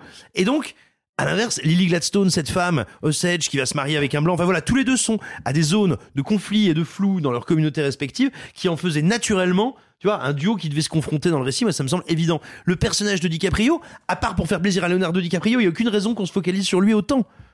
Mais aucune. C'est-à-dire, ça n'a aucun sens dramaturgiquement pour moi. Mais il faut rappeler quand même que quand ils ont réécrit le script, DiCaprio, qui du coup, comme je l'ai dit, devait jouer l'agent du FBI, a jeté son dévolu sur le rôle. Et il a dit à Scorsese, alors ce rôle-là me passionne, et ils ont transformé un rôle secondaire en rôle principal, certainement avec DiCaprio derrière qui supervisait le truc. Sachant que Scorsese, il y a encore quelques heures, je crois que c'est dans Deadline, expliquait qu'ils ont dû couper énormément d'impro de DiCaprio, et, et, et ça ne m'étonne pas. Et voilà, et moi je dis encore une fois, pour moi, il y a en... je, je, je déteste pas du tout le film, moi je recommande le visionnage parce que je trouve qu'il y a en creux dedans, Moi aussi, c'est un film malade, et je trouve qu'en creux dedans, il y a un très grand film. Mais il faut juste, il faut juste aller dans la salle de montage, sortir une tronçonneuse, et partout où vous voyez le petit sphincter amoché, là, tu coupes les scènes et c'est très bien. Le mot de la fin est à la défense. Bah, il me faudrait euh, 45 minutes, donc euh, je vais euh, faire plus court, euh, juste pour euh, dire, hein, quand le texte a été réécrit, euh, Scorsese a clairement dit que lui, ce qu'il voulait, c'était donner aussi une plus grande part à- au personnage de Lee Gladstone, qui était censé être beaucoup plus minoritaire, euh, beaucoup plus petit. Il faut savoir que dans le bouquin, c'est certes elle qui raconte une histoire, mais c'est elle qui raconte aussi l'histoire de son couple. Et le couple est très important dans l'histoire du récit. C'est pas anodin que le personnage d'Ernest soit aussi important. Pour mettre fait tous les Scorsese, il y a un truc, donc, enfin, on va pas refaire la film de Scorsese, on va pas refaire qui est Scorsese, ce qu'il raconte, on le sait tous. Euh, les malfrats, la violence, la religion, etc. C'est un film qui s'inscrit parfaitement dans tout ce qu'a fait Scorsese, qui s'inscrit parfaitement dans ses thèmes, sa manière de les, procé- de les, de les aborder, le fameux l'ascension, euh, la trahison, la chute, ça s'y rejoint parfaitement. C'est un film qui est euh, décontenançant par son par sa structure narrative parce qu'on a moi je suis pas d'accord pour dire qu'il y a deux blocs. Il y a, il y a vraiment une histoire d'amour qui met 30 45 45 minutes à, à arriver puis petit à petit on voit De Niro qui va infuser dans son neveu cette volonté de de, de mettre dans sa tête l'idée qu'il faut commencer un petit peu à reprendre le contrôle de euh, de cette richesse qui nous appartient un petit peu etc et il y a une heure de une heure une heure et demie de FBI c'est beaucoup plus malin et subtil que tout ce que vous avez pu dire autour de cette table bande de malhonnêtes. C'est beaucoup plus beau riche et puissant que tout ce que vous pourrez lire et croire. Et vraiment, je vous assure, je l'ai vu avec euh, plusieurs personnes hier et on était tous bouleversés. La salle était pleine et tout le monde était dans un état euh, avec les yeux bien rouges. C'est un film qui est, moi, je trouve, malgré tous les défauts que vous pouvez évoquer, extrêmement, extrêmement puissant. Killers of the Flower Moon de Martin Scorsese avec Robert De Niro, Leonardo DiCaprio et Lily Gladstone. Faites-vous votre avis et dites-nous ce que vous en avez pensé sur les réseaux sociaux. Vous pouvez vous dire si vous êtes plutôt d'ailleurs Killers of the Flower Moon ou Killers of the Sailor Moon. Mais non, parce qu'on peut pas tuer Sailor Bah Moon. non, voyons, euh, bah n'importe quoi. Oh putain, vous- ils, ils m'ont épuisé. Vous voulez pas qu'on vite fait fasse un petit tour de table rapide euh, sur le conflit au Proche-Orient ou sur Karim Benzema pour détendre l'atmosphère? Parce que je, je suis vraiment un peu à cran là. Ah non, donc comment pas attends Sans dire on veut vrai, de comment ça va rendre Ça très bonne imitation de Pascal Pro. si J'espère que ce personnage reviendra. Avec la même articulation. Ah, J'espère pas. Je suis désolé, c'est assourdissant. Suivant. Pas de critique vite fait mal fait cette semaine, mais mais il en reste un peu plus. Alors on va vous le laisser. Parce que Simon est venu, croyez-le ou non, mais non, avec un livre. C'est pas vrai. Qu'il n'a pas lu, mais dont il aimerait vous Ah. parler. Ça, ça, ça, ça- on pourrait avoir un petit jingle. Le livre qu'il n'a pas lu, mais qu'il qu'il Ça pourrait être recommande. la nouvelle saga de l'été, les livres que Simon a lus. Le regard. Te regarde, Le mais regard. vraiment avec du désespoir haine. Désespène. Putain, mais vraiment. Le One Brain n'a jamais aussi bien fonctionné. One Brain Allez, go Alors, eh bien, je vais vous parler de ce livre euh, que je- dont je doute pas que je le trouverai très bien quand je l'aurai lu. Euh, non, en plus, sans déconner, c'est un bouquin dont je parle régulièrement. Il est sorti il y a 2-3 ans à peu près. Et Il l'a même offert, donc je sais qu'il l'a lu celui-là. tu me diras, c'est bien quand même. je Euh, sais il pas, je l'ai pas lu. Ah, merde. Il est un peu passé inaperçu, hélas. C'est un très très très beau texte euh, d'Alexander Dico. Ça s'intitule Le Premier Souper. C'est publié chez La Volte. Je vous le recommande assez intensément. C'est une science-fiction qui qui tranche beaucoup avec ce qu'on a l'habitude de, lire euh, habituellement. Ne vous attendez pas ni à du space opéra, ni à de la hard SF. Vous n'allez avoir ni des idées révolutionnaires sur les technologies de demain, pas plus que de grands combats spatiaux à coups de laser qui font piou piou. Euh, non, pas du tout. On est plutôt dans une SF qui se veut très poétique, assez délirante. On est entre le body horror euh, et une poésie un peu à la Burroughs, tout simplement parce que on va. euh, je vous en dis pas plus. Je vous, je vous dis le moins possible parce qu'il faut vraiment le découvrir. C'est très très étonnant. On va passer un peu de d'univers et de monde en monde au gré des observations euh, d'un grand poète un peu bizarroïde qui rassemble lui-même dans son grand château plein de trucs bizarres. Donc bref, si vous aimez croiser une société post-industrielle, post-cataclysme où des humains, des ouvriers dont on a modifié le corps ne se nourrissent plus que de terre et de silice pendant qu'ils creusent avant de passer à des anatomies un peu impossibles ou comment est-ce que je pourrais dire ça sans vous spoiler? Disons que le principe de l'Eucharistie, à savoir euh, manger le corps du Christ, est un peu inversé. Euh, et ben voilà, tout simplement, c'est entre la poésie en prose et la science-fiction. C'est assez vertigineux, c'est très vénéneux. Moi, ça me fait beaucoup penser, je vous le dis, à Burroughs et à Cronenberg. Foncez sur le premier souper. Euh, c'est plutôt accessible hein, comme langue et comme texte, mais il faut savoir que ça tend vers la poésie. C'est pas avec un, un champ lexical qui est impossible à, à, à lire. Euh, c'est pas écrit en vers non plus. C'est de la prose. Donc c'est vraiment, c'est tout à fait facile de rentrer dedans. Mais voilà, sachez bien que le but c'est pas de vous mettre dans une intrigue euh, ultra complexe, ultra construite euh, à base de les rebelles sans, les rebelles en veulent à l'empire. Oh chouette des peluches. Euh, non non, on est plutôt sur euh, des trucs bizarres qui mangent des gens, qui se transforment en scolopendres et qui vous font des trucs dans le rectum. Voilà, euh, c'est un très bon livre. Je sais pas pourquoi j'ai dit rectum, ça m'amusait. J'aime bien la, la prononciation. Euh, Arthur, euh, dirait on... un petit jeu vidéo. Un petit, petit jeu vidéo comme ça. Non mais ça faisait longtemps qu'on n'avait pas con- concédé des jeux vidéo. Pourquoi? Qu'est-ce qu'il y a? Qu'est-ce que j'ai fait? C'est le ton, jeu vidéo. Petit jeu vidéo. Petit jeu vidéo. Ah, en plus, j'ai hyper envie d'y jouer. J'avais j'avais terminé un le tas, premier, dis donc, j'ai hein. terminé le Pom, 1 et j'ai terminé euh, Miles Morales. Et ben le 2 va beaucoup te plaire parce que c'est dans la parfaite continuité et euh, J'ai pas les sous pour ma... Pardon, excuse-moi, je suis sorti. J'ai pas Alors- les sous pour la PS5. Alors, on va faire un Kiss Kiss Bank Bank pour payer le jeu vidéo, le petit jeu vidéo à Sumorio pour euh, jouer avec la console. Alors, Non, je voulais vous parler du... je voulais vous parler du nouveau Spider-Man euh, que j'ai eu la chance d'avoir depuis euh, depuis maintenant trois semaines et qui est un peu le seul truc dès que je regarde pas un film pour le podcast où je travaille pas, je fais, j'en suis euh, à la moitié de l'histoire et euh, c'est dans la parfaite continuité du 1 et du euh, DLC. Enfin, c'est pas un DLC, c'est un spin-off euh, Ouais, Miles Morales. Qui était un peu court. Était Bah oui, c'était juste pour introduire en fait le 2. Oui, c'est Parce ça. que ce qui est intéressant dans la narration du 2, c'est qu'on va suivre euh, les deux personnages, donc euh, Peter Parker et Miles Morales, euh, ensemble, et puis par, petit à petit les dessins vont devoir se séparer parce que euh, Peter va chose. retrouver euh, un ami d'enfance qu'on connaît tous si on connaît un peu les comics, euh, tandis que Miles Morales va être en mode ah bah P- Peter t'étais mon pote, t'es t'es ah bon bah t'es plus trop là, et du coup chacun va devoir avoir un chemin. C'est hyper intéressant, l'histoire est hyper bien écrite et c'est magnifique. Moi il y a un truc qui me fascine depuis quelques quelques années, c'est de voir les vidéos sur Twitter de de ce qu'on appelle le ray tracing, c'est-à-dire la mani euh, les moteurs graphiques sur ordinateur qui permettent d'utiliser le, le miroir sur les vitres, sur les flaques d'eau. Et c'est quelque chose que pour l'instant on n'avait pas eu sur les jeux PlayStation et euh, tous les gens qui avaient PlayStation et pas de PC disaient bah ça a l'air cool votre truc, euh, je veux bien voir que ça ressemble. Spider-Man 2 est magnifique. Tu te balades euh, d'immeuble en immeuble et tu vois la lumière qui se déplace, euh, les, les décors qui se déplacent dans les reflets des buildings. Enfin, c'est le travail est monstrueux et fou. Le seul problème de ce jeu, c'est que c'est le même problème des deux précédents. C'est que les micro-quêtes annexes, qui sont nombreuses, hein, si tu veux platiner Mm. comme moi le jeu, sont d'une redondance ch- terrible. Mais Mais, moi, je terrible. platine pas, moi. J'ai pas non le mais temps. tu sais tous les petits trucs pour Ouais. avoir plus d'XP, pour avoir plus Ouais, de pièces sûr. euh, machin. Retrouve mes 15 000 sacs à dos que j'ai oubliés dans la ville. Alors Ouais, non, heureusement on n'a pas ça, mais euh, tu dois retrouver euh, 50 Spider-Bots un peu partout. Et, euh, et en plus, ce qui est intéressant, c'est qu'ils ont ajouté, ils ont agrandi la map. Maintenant, tu n'as pas plus que Manhattan, tu as aussi une grande partie de Brooklyn et du Queens. Sauf que ce qui est bien, c'est que bah, et d'un côté, tu as une petite rivière à traverser et tu as parfois des endroits avec beaucoup d'arbres. Donc tu peux pas te balancer. Donc ils créent une nouveauté, c'est que tu as une espèce de wingsuit. Et ça, c'est super. Parce que pour, pour la sensation de. Moi, j'adorais la sensation de me balader dans New York. Ouais, C'est vraiment, l'un- c'est vraiment trucs, ça que euh, j'adore. Et trucs ben là, dans les deux Spider-Man. ils réussissent à renouveler cette sensation-là et de la rendre encore plus belle et encore plus forte. Le seul problème, c'est que bah du coup, ils te rajoutent des trucs à la con, tu t'en fous, tu dois jouer, tu dois faire des mini-jeux à la con, tu dois créer des nouvelles plantes. Enfin, bon. Mais, Chiant. mais c'est. Et tu peux, pas tu peux pas rusher la quête principale? Si, si, tout à fait. Si, si, tu peux. C'est juste qu'à un moment, euh, moi, je suis d'un côté, euh, je trouve qu'on monte euh, en niveau et en expérience beaucoup trop rapidement. Mais parce que je fais toutes les petites quêtes annexes. Et d'un autre côté, euh, il y a des moments où moi, je galère quand même, hein, parce que j'ai mis en difficulté euh, pas simple. Waouh, il y a des petits boss, euh, ils me mettent bien en difficulté, les cons. Et puis, j'ai pas bien compris toutes les mécaniques tout de suite. J'ai dû regarder les, euh, les options plusieurs fois. Enfin bon.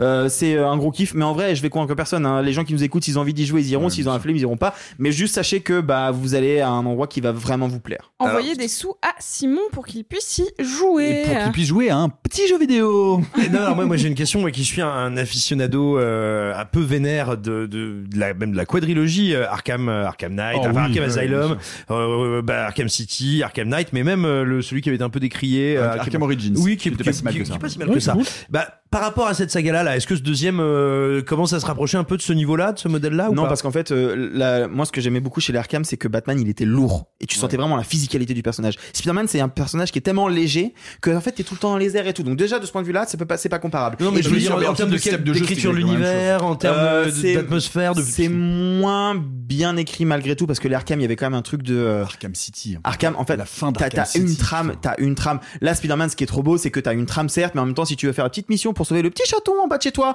ou si tu vas aller, euh, attention, il y a un petit incendie en bas, bah t'y vas. Donc en fait, t'es pas rattaché à la trame de la même manière sur ces jeux-là que sur les Arkham. Arkham, t'as la, t'as la- t'as l'intrigue et t'y vas quoi. Il y a- il y Enfin, avait des tu petits fais que ça. collectibles. Il y avait Ouais, des petits mais- collectibles et des petites Ouais, ok, mais les, c'était les, très les, rapide. les, les puzzles de The Riddle, mais enfin, c'est c'est pas grand chose quoi. Non, non, là, là, il y a beaucoup trop de à côté de la trame pour que ça se rapproche de Arkham. Ok. Et donc, ben voilà, vous pouvez euh, nous dire euh, si vous avez joué à ce petit jeu vidéo. Un petit jeu vidéo, un petit peu, Spider-Man 2. oh, ouais. Moi, j'ai deux, deux petits conseils très rapides à vous donner. Euh, un bouquin, euh, allez y jeter un œil. Je voulais te l'amener, Sophie. Je pense que ça te plairait. Un livre d'Hélène Frappa qui, vient de sortir euh, aux éditions de l'Observatoire qui s'appelle Le Gaslighting. Tu avais entendu ça? Parler du gaslighting ou l'art de faire taire les femmes. Hmm. Elle, euh, elle s'appuie sur le, le film euh, de Q-Corps de 44, Antise en français, Gaslight, où Ingrid Bergman euh, bien, se fait, parce que son mari, qui est un pervers manipulateur, baisse régulièrement la lumière et pour lui faire perdre les choses, change des objets de place pour euh, faire, euh, voilà, pour, pour, pour, pour la rendre folle en fait. Et donc c'est, voilà, et Hélène Frappa, euh, qui est euh, donc une critique de cinéma, qui est une, une autrice aussi, une écrivaine, se saisit de ce, de, de, de ce, de ce phénomène et de ce film pour re-raconter euh, vraiment ce phénomène du gaslight et de, eh bien, de, de, de, la psychiatrisation des femmes, de la façon dont l'emprise peut, peut s'exercer.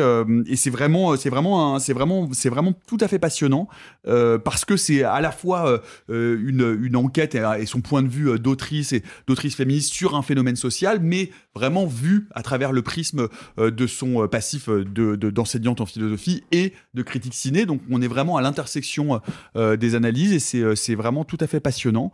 Et puis, comme en ce moment l'ambiance est assez détente et assez sympa, euh, pour mettre un petit, une, petite, une petite étincelle de, de, de, de- de chaleur et, euh, et de peps dans votre, dans votre automne, je vous conseille vraiment très très très vivement euh, le tout nouvel album de Troy Sivan qui vient de sortir Mhm. cette semaine. Troy Sivan, avant, moi j'ai jamais été très convaincu parce que je trouve que c'était de la pop un peu mielleuse, un peu ennuyante, ou- bon de la pop du tout venant quoi, de la pop américaine, bon pff, voilà un peu un peu queer mais un peu chiante. Et alors là, je sais pas ce qu'il a mis dans son verre ou ce qu'il s'est mis dans les narines, mais manifestement ça lui a donné un peu chaud. Et alors ça se sent dans sa musique, dites donc. Je vous assure, si vous faites une soirée, euh, vous mettez un petit Troy Sivan et vous ouvrez les fenêtres, vous allez passer un bon moment. Ça, moi, ça m'émoustille complètement. Enfin, c'est vraiment, c'est devenu un peu, un peu, un peu coquin, un peu cochon, un peu, un peu bubbly. Enfin, c'est vraiment très, très rigolo et Un euh, peu bubbly. Ouais. C'est Mm. marrant, je, je visualise très bien ce que tu veux dire. On est d'accord que ça n'a rien à voir avec Michael Bublé. Non, rien. Non, rien rien. du tout. Parce que je me disais coquin, cochon, Pour Michael Bublé, je j'établis pas. Putain, Troy flashback. Troy Sivan. C'était le jeune Wolverine. Parce qu'il a, il a, une petite carrière d'acteur. Et Troy Sivan qui joue aussi, si vous avez regardé cette série terrible, euh, dans The Idol. Absolument, qui a un petit Voilà. rôle, ouais. Enfin, qui a pas un petit rôle, qui a un gros rôle. Oui.